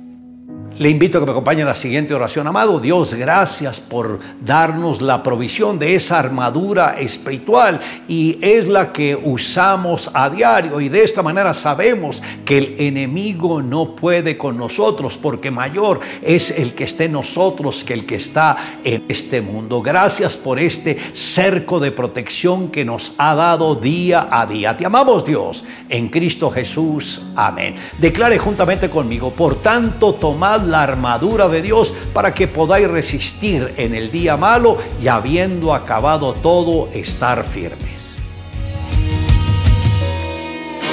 Un mensaje a la conciencia. Un momento de reflexión en la vida diaria. Escúchelo en la voz del hermano Pablo. Estaban celebrando otro aniversario de bodas, el número 30. Y para darle un tono especial y diferente al evento, Bill y Helen Thayer de Estocolmo, Suecia, decidieron tener una segunda luna de miel. No escogieron las rivieras de Francia, ni las playas de Tahití, ni las costas de Australia. Decidieron tener su segunda luna de miel en el Polo Sur. ¿Y qué los hizo escoger esa frígida e inhóspita región? Buscaban, dijeron ellos, algo nuevo, algo diferente, algo que le diera otra vez la chispa a su matrimonio que en los tiempos primeros tuvo. Y su comentario al regresar fue, hemos vuelto de ese viaje más amigos que nunca. Amigo, ¿qué podrá inyectar en las venas de un matrimonio raquítico nueva vida? No todos podemos darnos el lujo de celebrar nuestro aniversario de bodas con una luna de miel en el, Antártico. Además, no hay seguridad que regresaríamos con nuestra unión rejuvenecida. ¿Qué podremos introducir a nuestro matrimonio que le devuelva el calor que una vez tuvo? Primeramente, amigo, traiga a su recuerdo ese día mágico en que usted y su novia y, o su novio se pronunciaron esas palabras sagradas de unión eterna. Allí no había hipocresía, allí no había falsedad. Se dijeron que se amarían el uno al otro para siempre, porque se querían de todo corazón. En ese momento encantador, el tiempo se detuvo y dos corazones se convirtieron en uno. Y nunca se les ocurrió pensar que podría venir el día cuando ese amor se enfriaría. Pero algo pasó. La ilusión se murió y la chispa se fue. ¿Qué hacer entonces? Amigo, decida con determinación inflexible que su matrimonio no se va a destruir. Amor es el producto de una determinación, no de un sentimiento. Y cuando usted y su cónyuge determinan que separación no es y nunca será opción, esa determinación le dará a su matrimonio nueva esperanza. Segundo, invierta tiempo, tiempo de calidad en su matrimonio. Eso incluye gozarse juntos, compartir, compartir respeto y cortesías juntos, pasar noches con el televisor apagado juntos y compartirse confidencias juntos. Y por fin, persigan motivos espirituales. Lean la Biblia juntos, oren juntos, vayan a la iglesia juntos y busquen a Dios juntos. Si tienen de veras la determinación de salvar su matrimonio, tomen los dos control de esa unión. No la abandonen al azar. Las riendas de ese enlace están en sus manos, amigo. Con ruegos a Dios y con determinación férrea, salven su matrimonio. Ustedes pueden. Si aún no se ha suscrito para recibir un mensaje a la conciencia por correo electrónico, le invitamos a que ingrese a conciencia.net y se suscriba hoy mismo. En ese sitio puede leer, imprimir, escuchar y ver en video todos los mensajes que se han difundido desde el año 2004. Además, si pulsa la pestaña que dice Casos, puede leer todos los casos de la semana, publicados hasta la fecha, con el consejo que le dimos a cada uno. Hoy en Ecos del Pasado. El amor espera.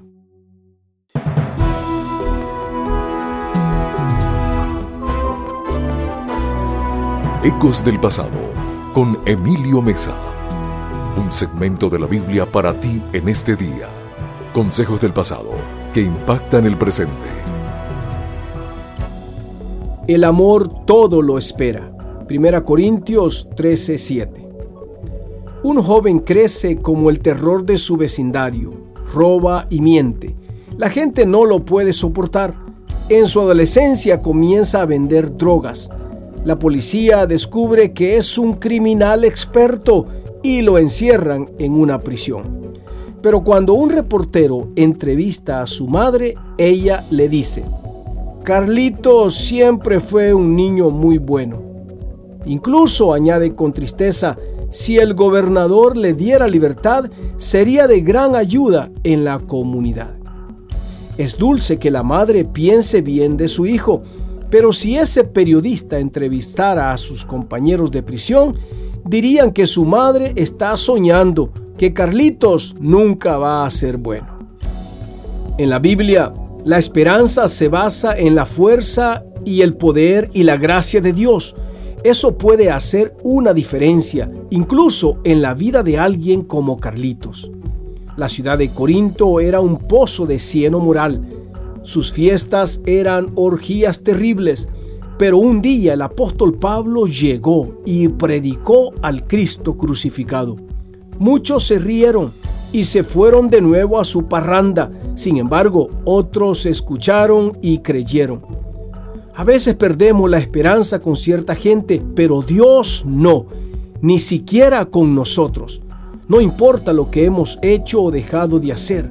El amor espera el bien de su vecino, su compañero de trabajo, su hijo, incluso a sí mismo. Espera porque es de Dios.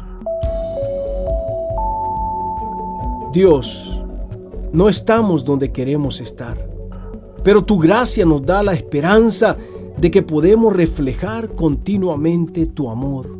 Ayúdanos a hacerlo porque eso te agrada a ti. En el nombre de Jesús. Amén. Este fue tu segmento de la Biblia, Ecos del Pasado, con Emilio Mesa, preparado exclusivamente para impactar tu presente. Un aporte para esta emisora de Ministerio Reforma. Búscanos en www.ministerioreforma.com. Estás escuchando Tiempo devocional, un tiempo de intimidad con Dios.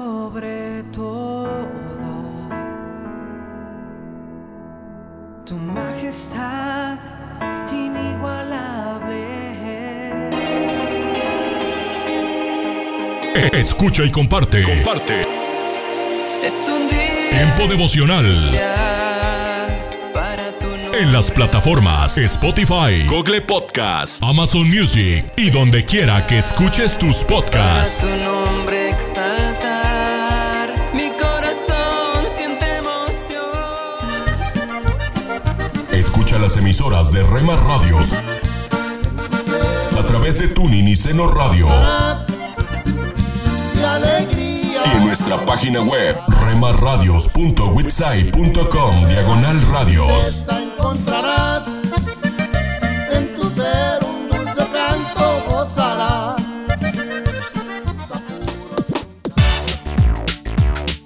Búscanos en Facebook, Facebook, www.facebook.com, diagonal Rema Radios MEX. www.facebook.com, diagonal Rema Radios MEX.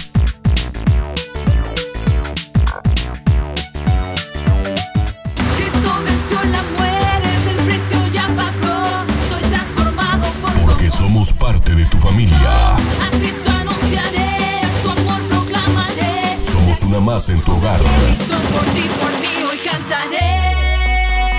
Gracias por dejarnos estar. Nuestro objetivo es ser una radio de bendición. Libertad, Buena música, contenido. libertad. En Rema Radio, impactando tu vida con poder.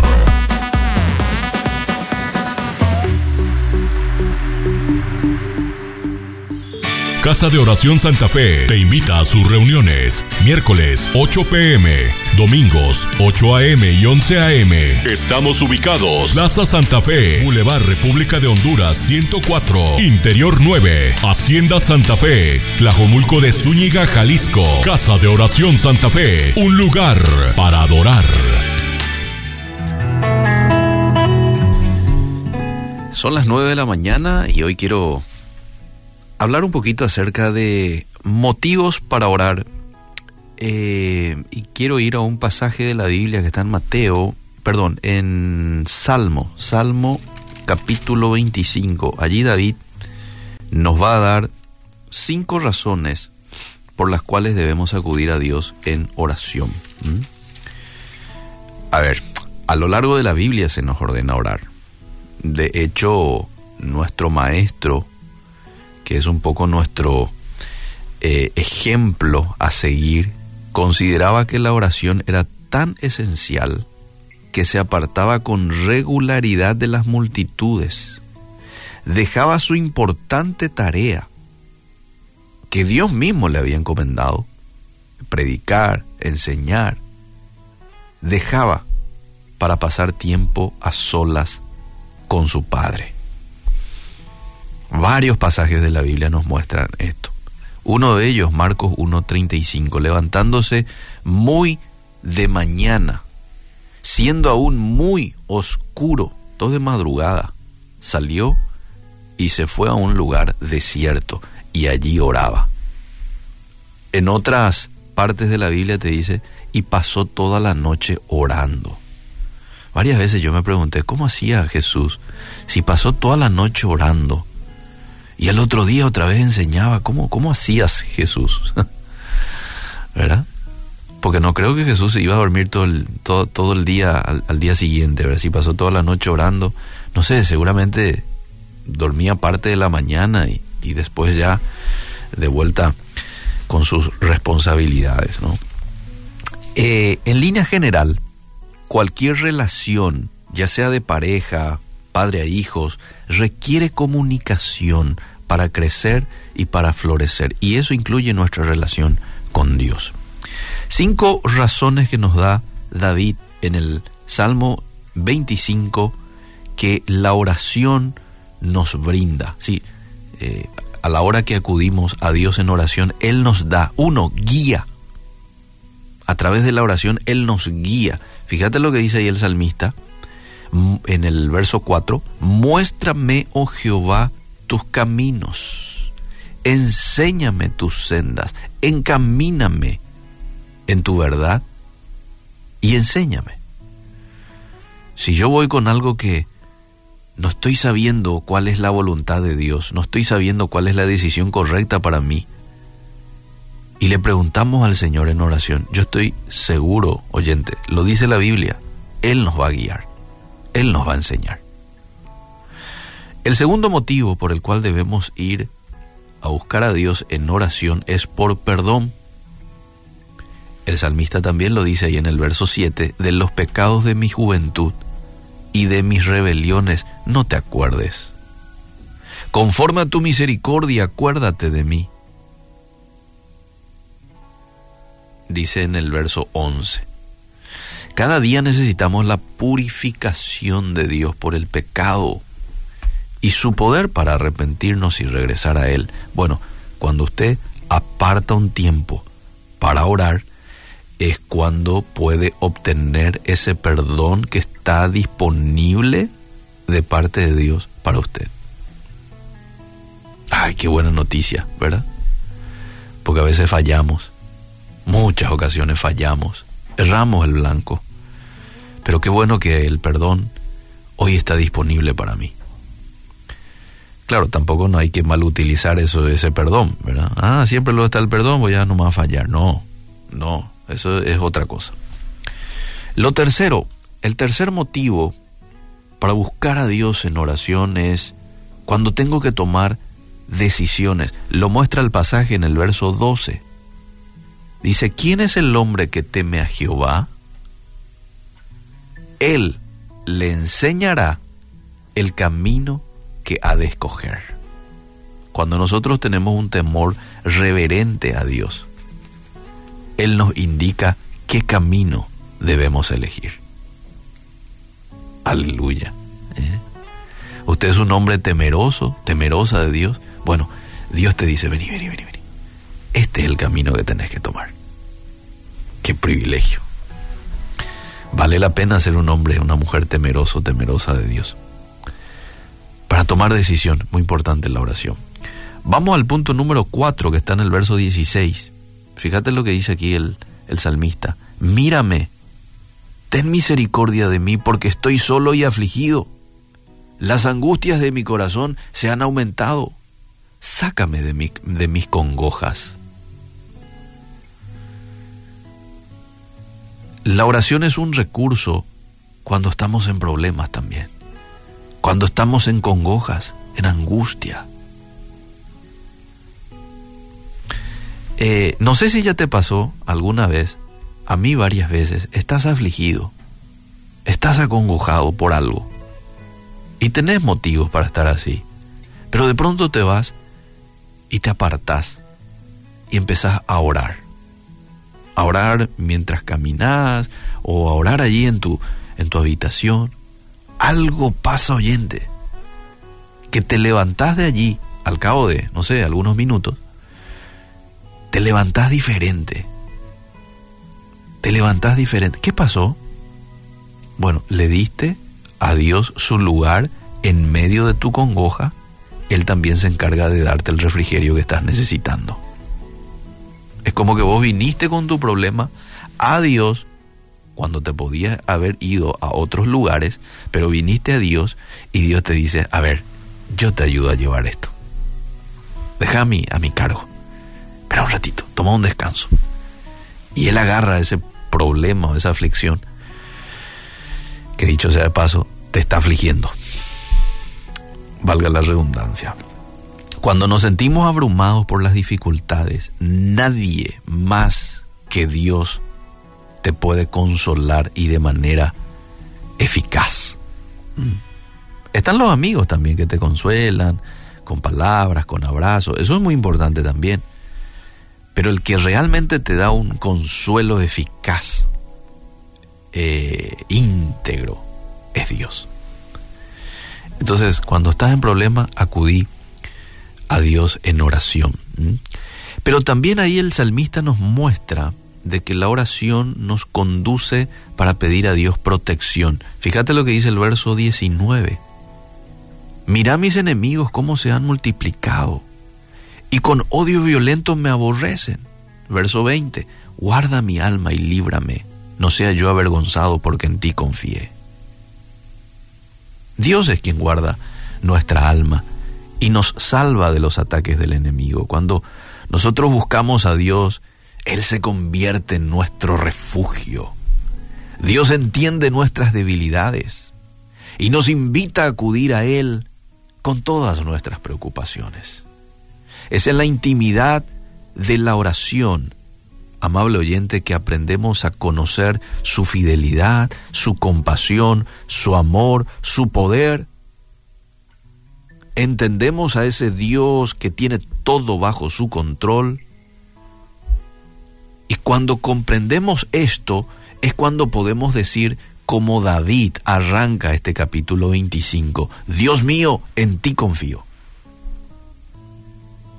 Así él arranca, Dios mío, en ti confío.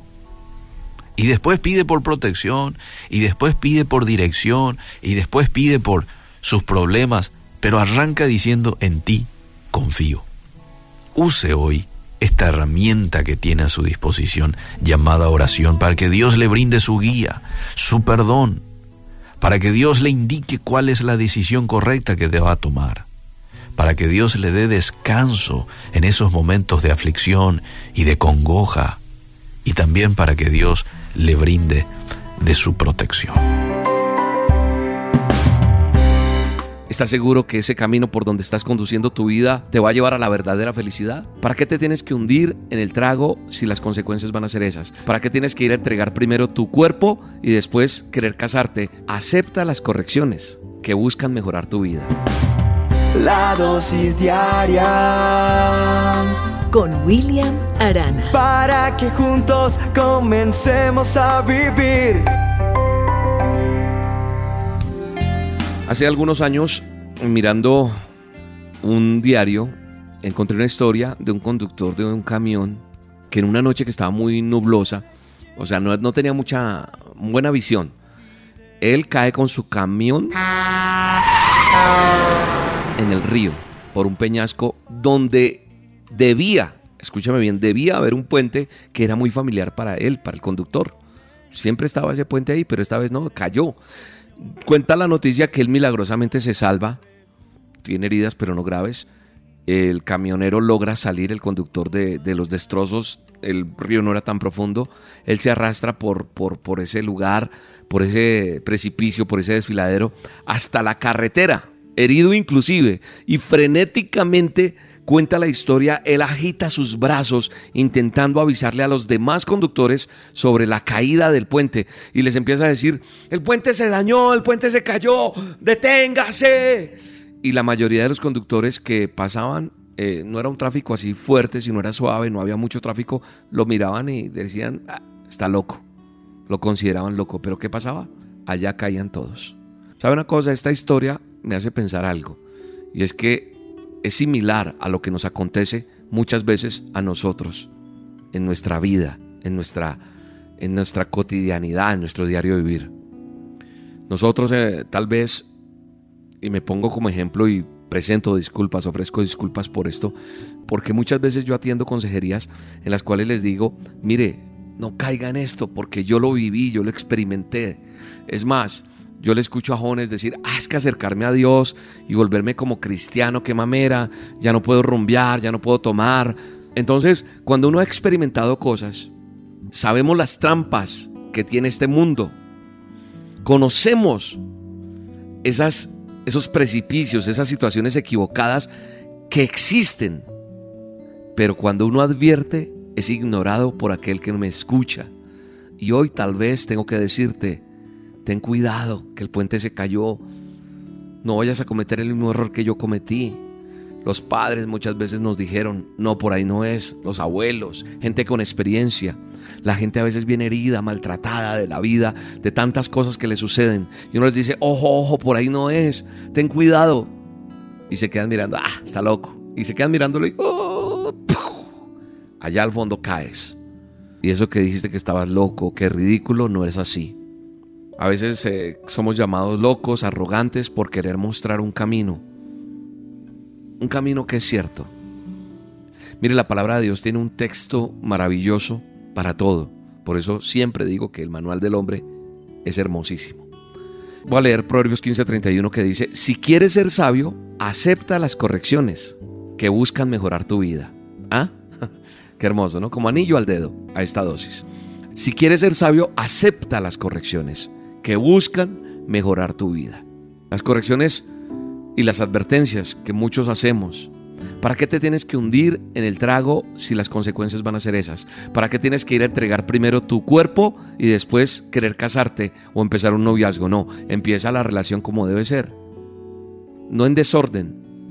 ¿Para qué ir a meter lo que quieres meterte en tu cuerpo si vas a quedar destruido o destruida de la forma que vas a quedar.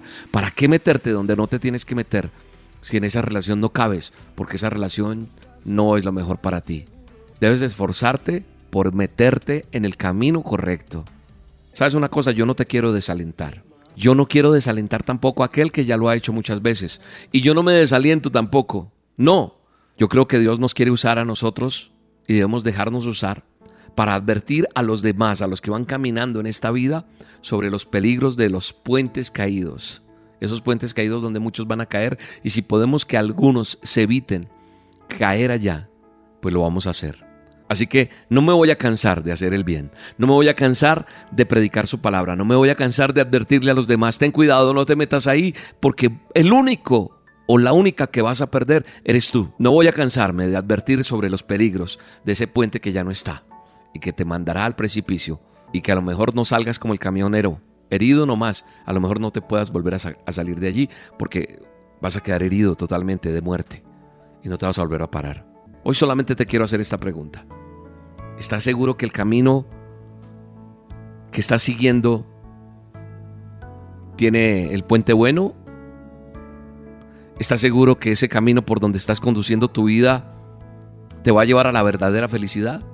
Ten cuidado con ese puente que de pronto está quebrado como jugábamos de niños. Padre, ayúdanos, ayúdanos a discernir, ayúdanos a entender que el camino eres tú, solamente tú eres el camino, solamente tú eres la verdad, solamente tú eres la vida y que necesitamos entrar en ese camino para tener salvación, felicidad y vida eterna. Bendigo a cada oyente de la dosis diaria en el nombre de Jesús. Amén y. Si notas que aprendí a andar solo. Si notas que aprendí a vivir sin ti. Si notas algo así, que solo dependo de mí. notas que las cosas importantes perdí por hacer todo a mi modo. Si notas algo así, que solo dependo de mí, corrígeme y hazme ver. Hazme saber que no estoy bien. Háblame,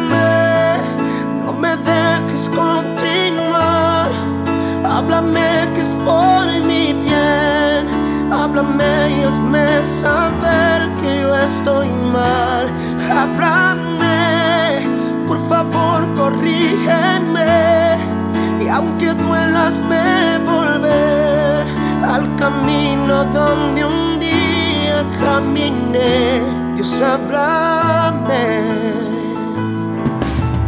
La dosis diaria con William Arana, tu alimento para el alma. Vívela y compártela. Somos Roca Estéreo.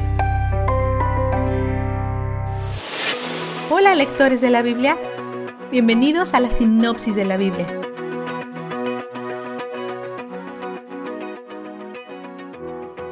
Isaías escribe un poema de amor al pueblo de Dios, comparando a Dios como el encargado de la viña y a los israelitas como uvas salvajes.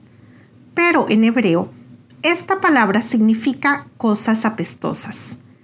Eso no es lo que Dios quiere crecer en su jardín. Entonces, Dios remueve el cerco protector del jardín y las uvas son pisoteadas. Él hace resaltar seis formas en cómo apestan y pronuncia la aflicción sobre ellos con un castigo correspondiente a su tipo de malicia. La aflicción número uno denuncia a los codiciosos quienes sacan a los pobres de la tierra. Dios había establecido reglas de asignación de tierra y ellos las están ignorando. Entonces sus casas serán abandonadas. La aflicción número dos se dirige a aquellos cuyas vidas de lujo excesivo y borrachera los aleja de honrarlo. En lugar de ser llenos, van a estar en escasez. En lugar de comer, van a ser tragados por la tumba. La aflicción número tres es a aquellos que se burlan de Dios y dudan que su juicio vendrá. Estos buscan el pecado. La aflicción número cuatro es al tonto orgulloso, sin discernimiento e integridad, que distorsiona la verdad. La aflicción número 5 es para el arrogante y la aflicción número 6 es multiplicada hacia los borrachos que menciona antes, añadiendo que ellos roban la justicia del pueblo.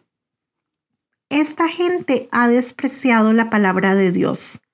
Entonces, Él mandará juicio. ¿Recuerdas cómo Dios usó a Israel para sacar de la tierra prometida a los cananeos? Ahora Él está usando a esas naciones para sacar a Israel porque ellos han roto el pacto. El capítulo 6 es una visión maravillosa del salón del trono de Dios. Ponte en los pies de Isaías. El pueblo de Dios está pecando y a veces ni siquiera quieres que Él los perdone. Esto es una respuesta natural. Pero si Isaías va a ser el vocero de Dios, no solo tiene que tener una perspectiva apropiada de Dios, sino también de sí mismo a la luz de Dios. Sí, los israelitas han estado actuando perversamente, pero Isaías también es un pecador en necesidad de la misericordia de Dios. Y esta visión es la forma que Dios usa para recordarle eso. Él ve los bordes externos de la gloria de Dios y ve a los serafines con seis alas cubriéndose los ojos cuando exclaman Santo, Santo, Santo. Un serafín le pega un carbón encendido en la boca, quemando la impureza, confrontando con la santidad de Dios Isaías se ve a sí mismo correctamente. Es humillado, una postura necesaria. Después, Dios le comisiona con una tarea, que reprenda a la gente que no quiere escuchar, para que así se agregue más juicio sobre ellos. Isaías está confundido con este llamado, pero Dios le dice que a pesar de todo el juicio y destrucción, Él preservará un remanente de su pueblo. Dios ha fijado su corazón en esta familia, a este grupo de fruta apestosa. Entonces, Él quitará toda perversidad la cual se ha establecido en contra de Él. Cuando el sur de Judá se mete en problemas militares, el rey Acaz probablemente está tentado a hacer alianzas extranjeras para protección. Pero Isaías dice que debe de confiar en Dios para que lo libere. Dios le dice a Acaz que le pida una señal, pero Acaz se niega. Esto se puede interpretar como una respuesta humilde, pero realmente es desafiante. Entonces Dios manda una señal de todas formas, y tal vez la reconoces como el anuncio del nacimiento de Jesús. Pero Acaz no sabe de Jesús. Está enfocado en el ejército enemigo. ¿Cómo podría ver esta señal? Lee como un cronograma. ¿Cuánto tiempo tardaría una mujer en cargar y dar a luz a un niño, quien después fuera lo suficientemente mayor de edad para distinguir entre el bien y el mal? Antes que este hipotético niño llegara a esa edad, Acaz teme que las dos naciones serán afligidas. Capítulo 7, versículo 16. ¿El niño es hipotético o es Jesús? Es ambos. Para Acaz el niño es hipotético, pero para el gran alcance de la línea del tiempo de toda la historia, el niño es Jesús. Esta es la bella complejidad de las capas proféticas. Dios puede hablar verdades presentes y verdades eternas a la vez. No están en conflicto trabajan en conjunto. Dios le dice a Isaías que las cosas se van a poner mal. Judá será destruido. Pero en medio de esta condena inminente, Dios dice que Isaías no debe temer lo que todos temen. Vistazo de Dios.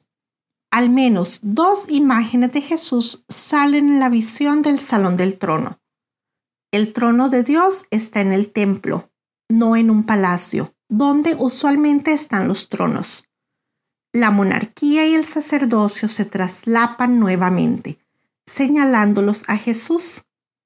Y en 6.6, cuando el serafín agarra un carbón encendido del altar y lo pega en los labios de Isaías para purificarlo, se refiere al altar de sacrificio. ¿Qué está en el altar de sacrificio que nos purifica de todo pecado? Jesús. Gracias a Dios por el carbón encendido por la muerte de Cristo. Él es donde el júbilo está. La sinopsis de la Biblia es presentada a ustedes gracias a D-Group, estudios bíblicos y de discipulado que se reúnen en iglesias y hogares alrededor del mundo cada semana. Hola, les habla Mercy Cosme. Bienvenidos a Latido. ¿Has comprado productos pirata que parecen genuinos? En la vida espiritual también experimentamos piratería. Hay quienes hablan con un lenguaje tan profundo ofreciendo alivio temporal basado en ideologías que nos incitan a confiar solo en nosotros mismos y en nuestro potencial. ¿Por qué ese mensaje es diferente al mensaje de Pablo? porque carece de Jesucristo. No caigas en la piratería espiritual. Somos parte del cuerpo de Cristo y en Él son enriquecidos nuestros dones espirituales. Somos partícipes de la promesa de salvación y una obra que no puede ser falsificada, porque requiere de un Salvador divino, perfecto y dispuesto a dar su vida por nosotros. Está bien creer en nuestro potencial, pero es en Cristo que todo lo podemos. Para escuchar más latidos, visita salvationarmyradio.org. Momentos de la creación. Hola, soy Milton de los Santos. No podemos ver con nuestros ojos directamente los efectos de la fuerte atracción nuclear pero las observaciones de los instrumentos muestran que está ahí. Los objetos con la misma carga eléctrica se repelerán entre sí por la fuerza electrostática. Por lo tanto, dos protones, cada uno con carga eléctrica positiva, se deberían repeler y a escala macro de hecho lo hacen. Pero aparte del hidrógeno, el núcleo de un átomo contiene muchos protones así como neutrones, por lo que uno podría esperar que este núcleo atómico se desmorone. Por lo tanto, inferimos que existe una fuerza que mantiene unidos a estos protones, que a distancias cortas en el núcleo es mucho más fuerte que la fuerza repulsiva electrostática. Pero esta fuerza decae rápidamente con la distancia, de modo que a una escala en la que estamos acostumbrados no tiene ningún efecto observado. Hebreos 1.3 dice, el cual siendo el resplandor de su gloria y la imagen misma de su sustancia, y quien sustenta todas las cosas con la palabra de su poder. Al comienzo de este libro de Hebreos, leemos que el universo es sostenido por el poder de Dios, de hecho específicamente por Jesús. Es Él quien puso en práctica esta importante fuerza, y cuanto más aprendemos acerca de tales principios científicos, más lo alabamos. Para una copia de este programa, escríbanos a info@creationmoments.com o a Momentos de la Creación, PO Box 839, Foley, Minnesota 56329, Estados Unidos y solicite la copia número 2691.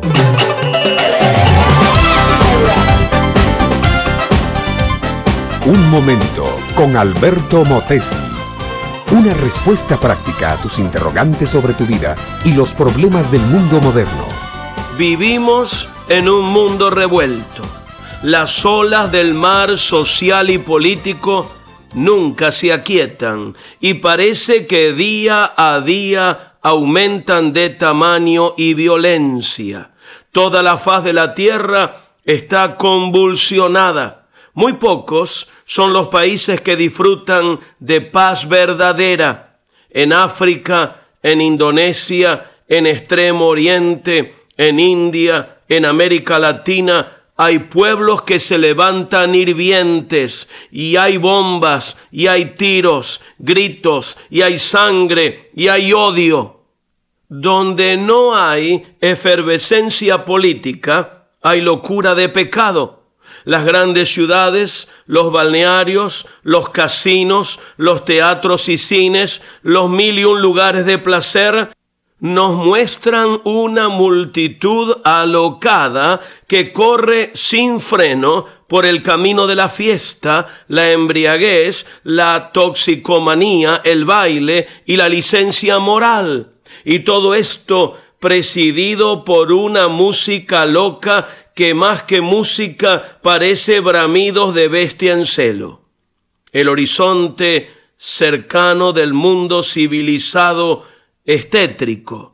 No hay una sola luz de esperanza que indique un mejoramiento. La moral pública está totalmente desquiciada. El concepto de un hogar honorable y respetable se ha desmoronado. La liberación de la mujer, la emancipación prematura de los hijos, el divorcio, el adulterio han hecho estragos.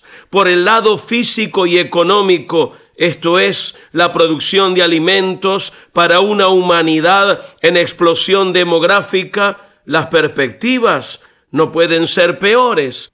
Sencillamente ya se habla de hambre universal, de revueltas mundiales hechas por pueblos famélicos. La verdad es que las plagas apocalípticas ya están llamando a nuestra puerta. Hay hambre, hay guerra, hay pestes, hay escasez. Pero mi amiga y mi amigo, el ser humano, acostumbrado a estudiar la Biblia y a buscar en la eterna e infalible palabra de Dios la verdad en cuanto al futuro, puede sonreír con esperanza. Es bien cierto que el presente momento del mundo es trágico, pero también es cierto que hay promesas de una eternidad feliz para ser vivida con Cristo. Jesús dijo que cuando todas estas cosas comenzaren a hacerse, debíamos levantar nuestra cabeza porque nuestra redención se acerca. Cuanto más negra es la hora previa a la del alba, más clara y hermosa resulta la mañana. Pero debemos ser claros y no alentar esperanzas falibles. Hay un mañana mejor, sí, pero solo para aquellos que saben renunciar a los dioses del materialismo para rendirse a Cristo y hacer de Él su Señor y su Maestro.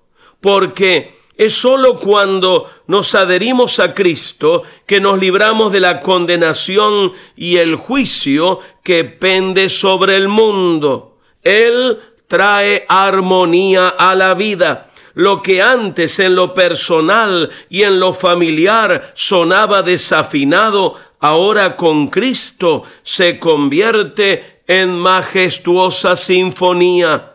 Él imparte una paz tan profunda que no hay circunstancia que pueda perturbar. Te conviene conocerlo a Él. Este fue Un Momento con Alberto Motesi. Escúchanos nuevamente por esta misma emisora. Búscame en mi página oficial facebook.com barra Alberto Motesi. Únete a mi red de amigos. Vivimos en una época en la que los valores como personas, como ciudadanos y como familia se han olvidado.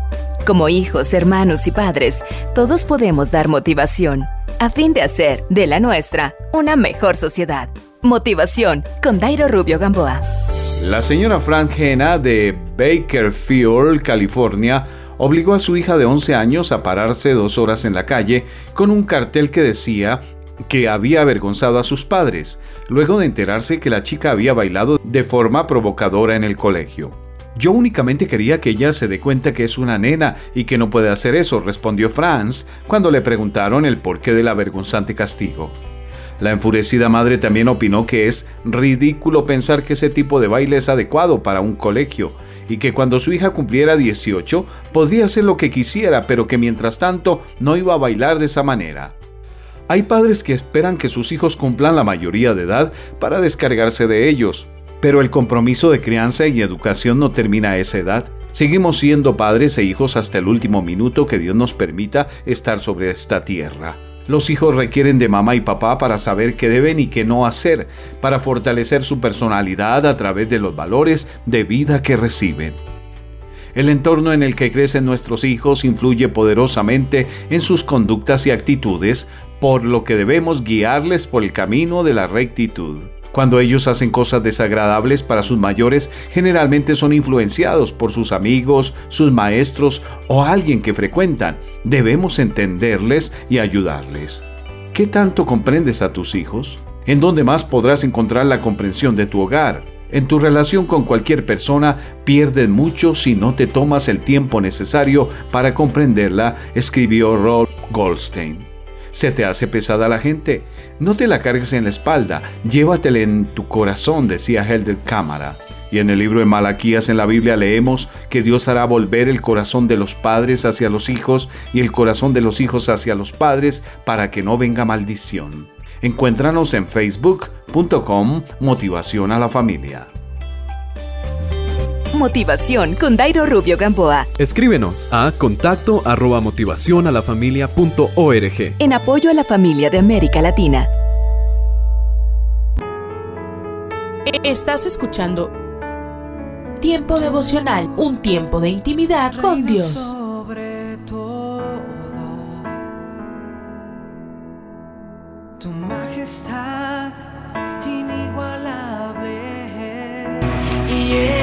Esto quiere hacer temblar mi fe. Escucha y comparte. Comparte. Movido, Tiempo devocional. parecer En las plataformas Spotify, Google Podcast, Amazon Music y donde quiera que escuches tus podcasts. seré movido. No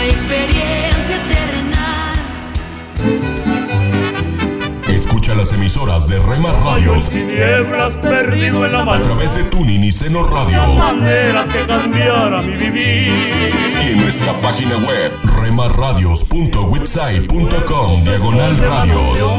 Y nunca, nunca pude hallar la solución. Mi Dios solo mío.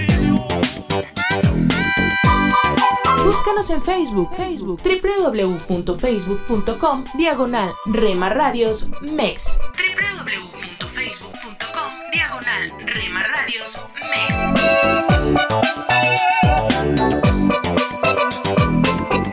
Más cerca quiero estar, más cerca quiero estar, más cerca quiero Porque somos parte de tu familia. Seguro en ti estoy, llévame a volar. Somos una más en tu hogar.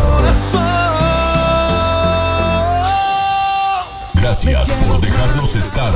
Nuestro objetivo es ser una radio de bendición. Buena música, buen contenido. En Rema Radio, impactando tu vida con poder.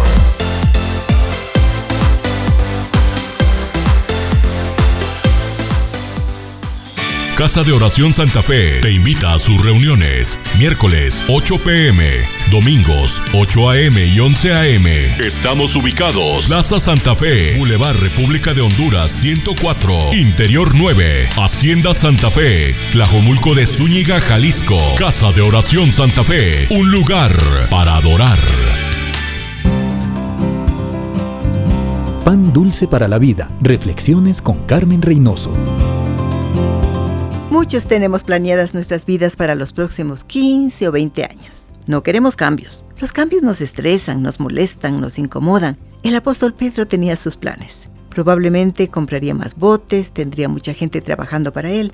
Eran sus planes. Es bueno tener planes, pero es mejor sintonizarnos con Dios y obedecer su voluntad. Pedro cambió todo, renunció a sus redes e inició un nuevo estilo de vida con el Señor Jesucristo. Pedro fue testigo del maravilloso poder de Dios como médico divino, como maestro, como proveedor cuando alimentó a las multitudes, como dueño de la vida en la resurrección de Lázaro. Dios puede revolucionar su vida también. ¿Está usted dispuesto a hacer lo que Dios le diga, cuando y como Él le ordene? ¿Está dispuesto a dejarle a Él las consecuencias? A menos que le diga sí al Señor, nunca sabrá lo que pudo haber sido su vida, la maravillosa bendición que pudo haber recibido. Pan dulce para la vida. Reflexiones con Carmen Reynoso.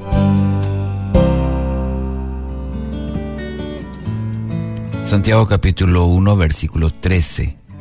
Cuando sean tentados, acuérdense de no decir, Dios me está tentando. Dios nunca es tentado a hacer el mal y jamás tienta a nadie. Seguimos estudiando el libro de Santiago y el libro de Santiago intenta proveernos una perspectiva diferente sobre las pruebas al explicar que estas son en realidad tremendas oportunidades para crecer en nuestra fe. Si reaccionamos de la manera correcta ante las dificultades de la vida, lograremos crecer en constancia, eh, perseverancia. Y ese elemento que nos, nos permite seguir avanzando por los caminos de Dios, aun cuando las circunstancias nos invitan a, a desviarnos. La posibilidad de que nos despistemos convierta las pruebas en situaciones con cierto desenlace incierto en nuestra vida. Pueden ser generadoras de gran crecimiento espiritual, tal como hemos visto eh, en estos días, en esta serie de reflexiones sobre eh, las dificultades, o pueden ser detonantes de actitudes que atrasen o desvíen nuestro desarrollo como cristianos, como hijos de Dios. Y la resolución la determinamos nosotros con la respuesta que escogemos frente a las pruebas. Y Santiago desea despejar toda duda en cuanto a la responsabilidad por el desenlace, cuando aclara que Dios no es tentado ni tienta. Y saber esto es, es, importante en los tiempos en que vivimos, cuando nadie parece ser responsable de nada.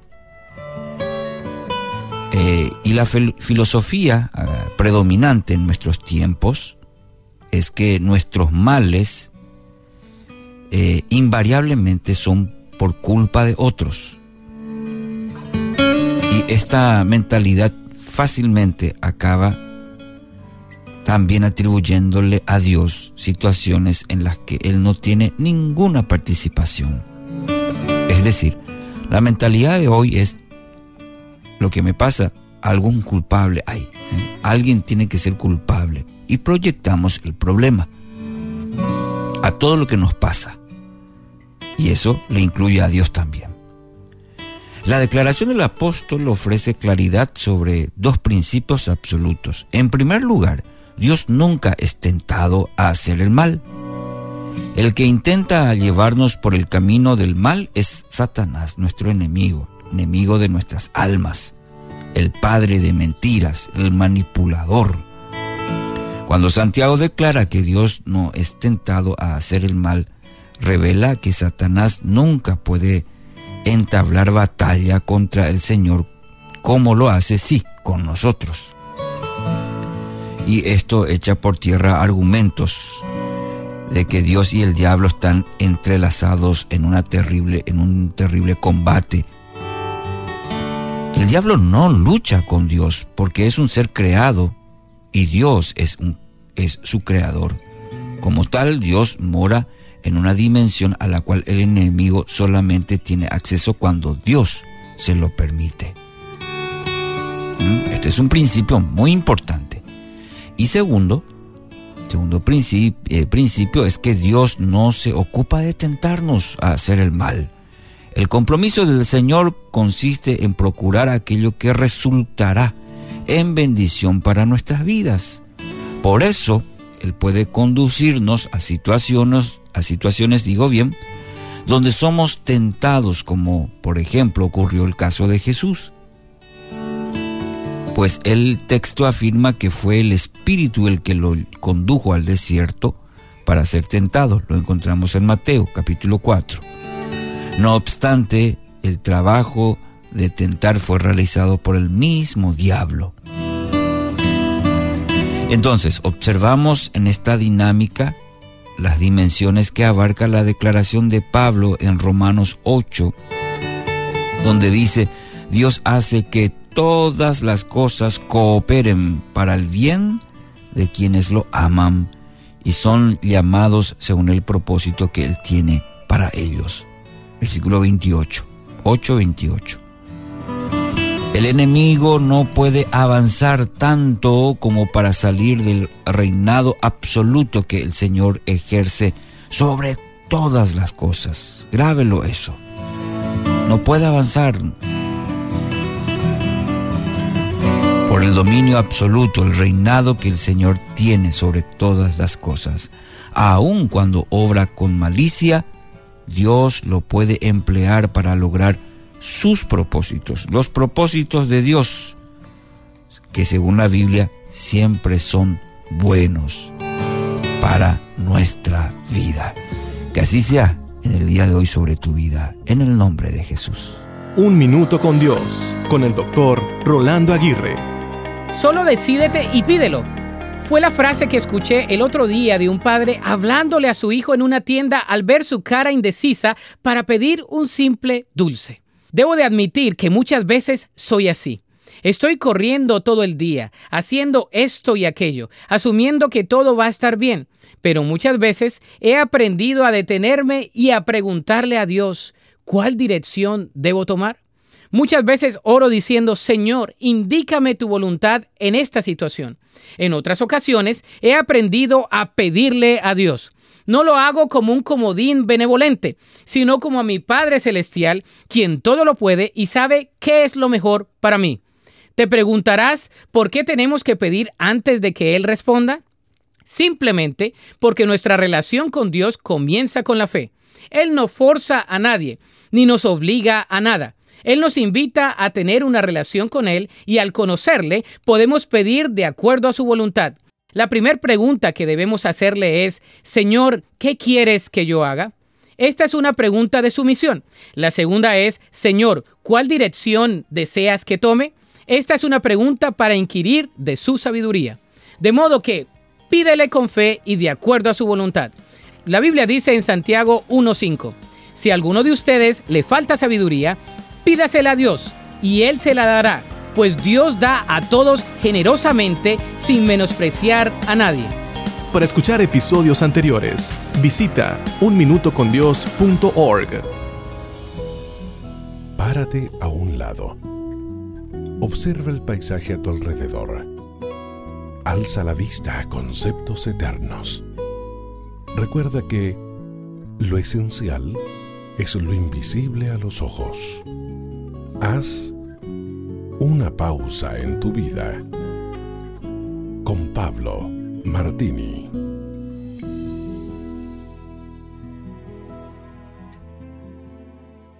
En la cumbre de una montaña, tres árboles conversaban sobre sus sueños. El primer arbolito miró hacia las estrellas y dijo, yo quiero guardar tesoros. El segundo arbolito dijo, yo quiero viajar, viajar a través de aguas temibles y llevar reyes poderosos sobre mí. Y el tercer arbolito dijo, "Mm, yo quiero crecer tan alto que cuando la gente del pueblo se pare a mirarme, ellos levanten su mirada al cielo y piensen en Dios. Los años pasaron, llovió, brilló el sol y los pequeños árboles crecieron altos. Un día tres leñadores subieron a la cumbre de la montaña. El primer árbol se emocionó cuando el leñador lo llevó a una carpintería, pero el carpintero lo convirtió en una caja de alimento para animales de granja. El segundo árbol sonrió cuando el leñador lo llevó cerca de un embarcadero, pero aquel árbol fuerte fue cortado y convertido en un simple bote de pesca. El tercer árbol estaba confundido cuando el leñador lo cortó para hacer tablas fuertes y lo abandonó en un almacén de maderas. Muchísimos días y noches pasaron. A los tres árboles ya casi se les había olvidado sus sueños. Pero una noche, una joven puso a su hijo recién nacido en esa caja de alimento y la mujer dijo, este pesebre es hermoso. Aquel árbol supo que contenía el tesoro más grande del mundo. También una tarde un viajero cansado y sus amigos se subieron al viejo bote de pesca y de repente el segundo árbol supo que llevaba navegando al rey del cielo y de la tierra. El tercer árbol se llenó de temor cuando unos soldados clavaron las manos de un hombre en su madera. El tercer árbol supo que cada vez que la gente pensara en él, pensarían en Dios. Así que amigo, la próxima vez que te sientas deprimido porque no conseguiste lo que tú querías, solo siéntate firme y sé feliz, porque Dios está pensando en algo mejor para ti. Usted puede conseguir estas mismas reflexiones como texto de lectura para cada día del año adquiriendo el libro devocional Una pausa en tu vida. Si desea saber más de nuestro ministerio, visite nuestro sitio en internet labibliadice.org. Gracias por escucharnos. Estás escuchando Tiempo devocional, un tiempo de intimidad con Dios.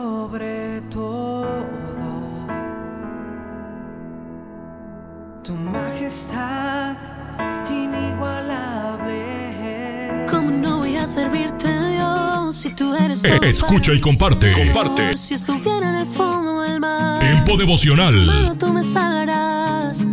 ¿Cómo En las plataformas Spotify, Google Podcast, Amazon Music y donde quiera que escuches tus podcasts. Por amor, mi mejor canción. Solo tú. Escucha las emisoras de Rema Radios a través de Tuning y Seno Radio mirando los manantiales.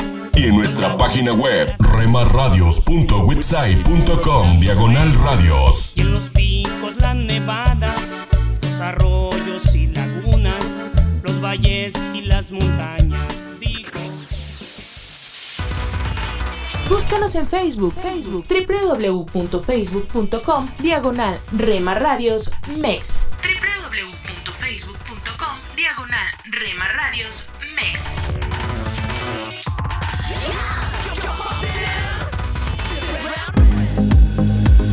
Voy a correr a tus brazos. Porque somos parte de tu familia.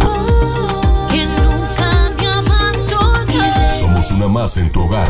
Los sueños que están en tu corazón. Gracias por dejarnos estar. Nuestro objetivo es ser una radio de bendición.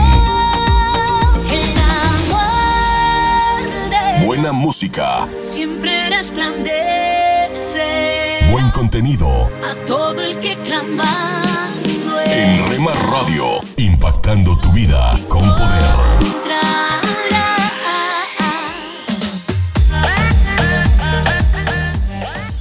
Casa de Oración Santa Fe te invita a sus reuniones. Miércoles 8 pm, domingos 8 am y 11 am. Estamos ubicados. Plaza Santa Fe, Boulevard República de Honduras 104, Interior 9, Hacienda Santa Fe, Tlajomulco de Zúñiga, Jalisco. Casa de Oración Santa Fe, un lugar para adorar.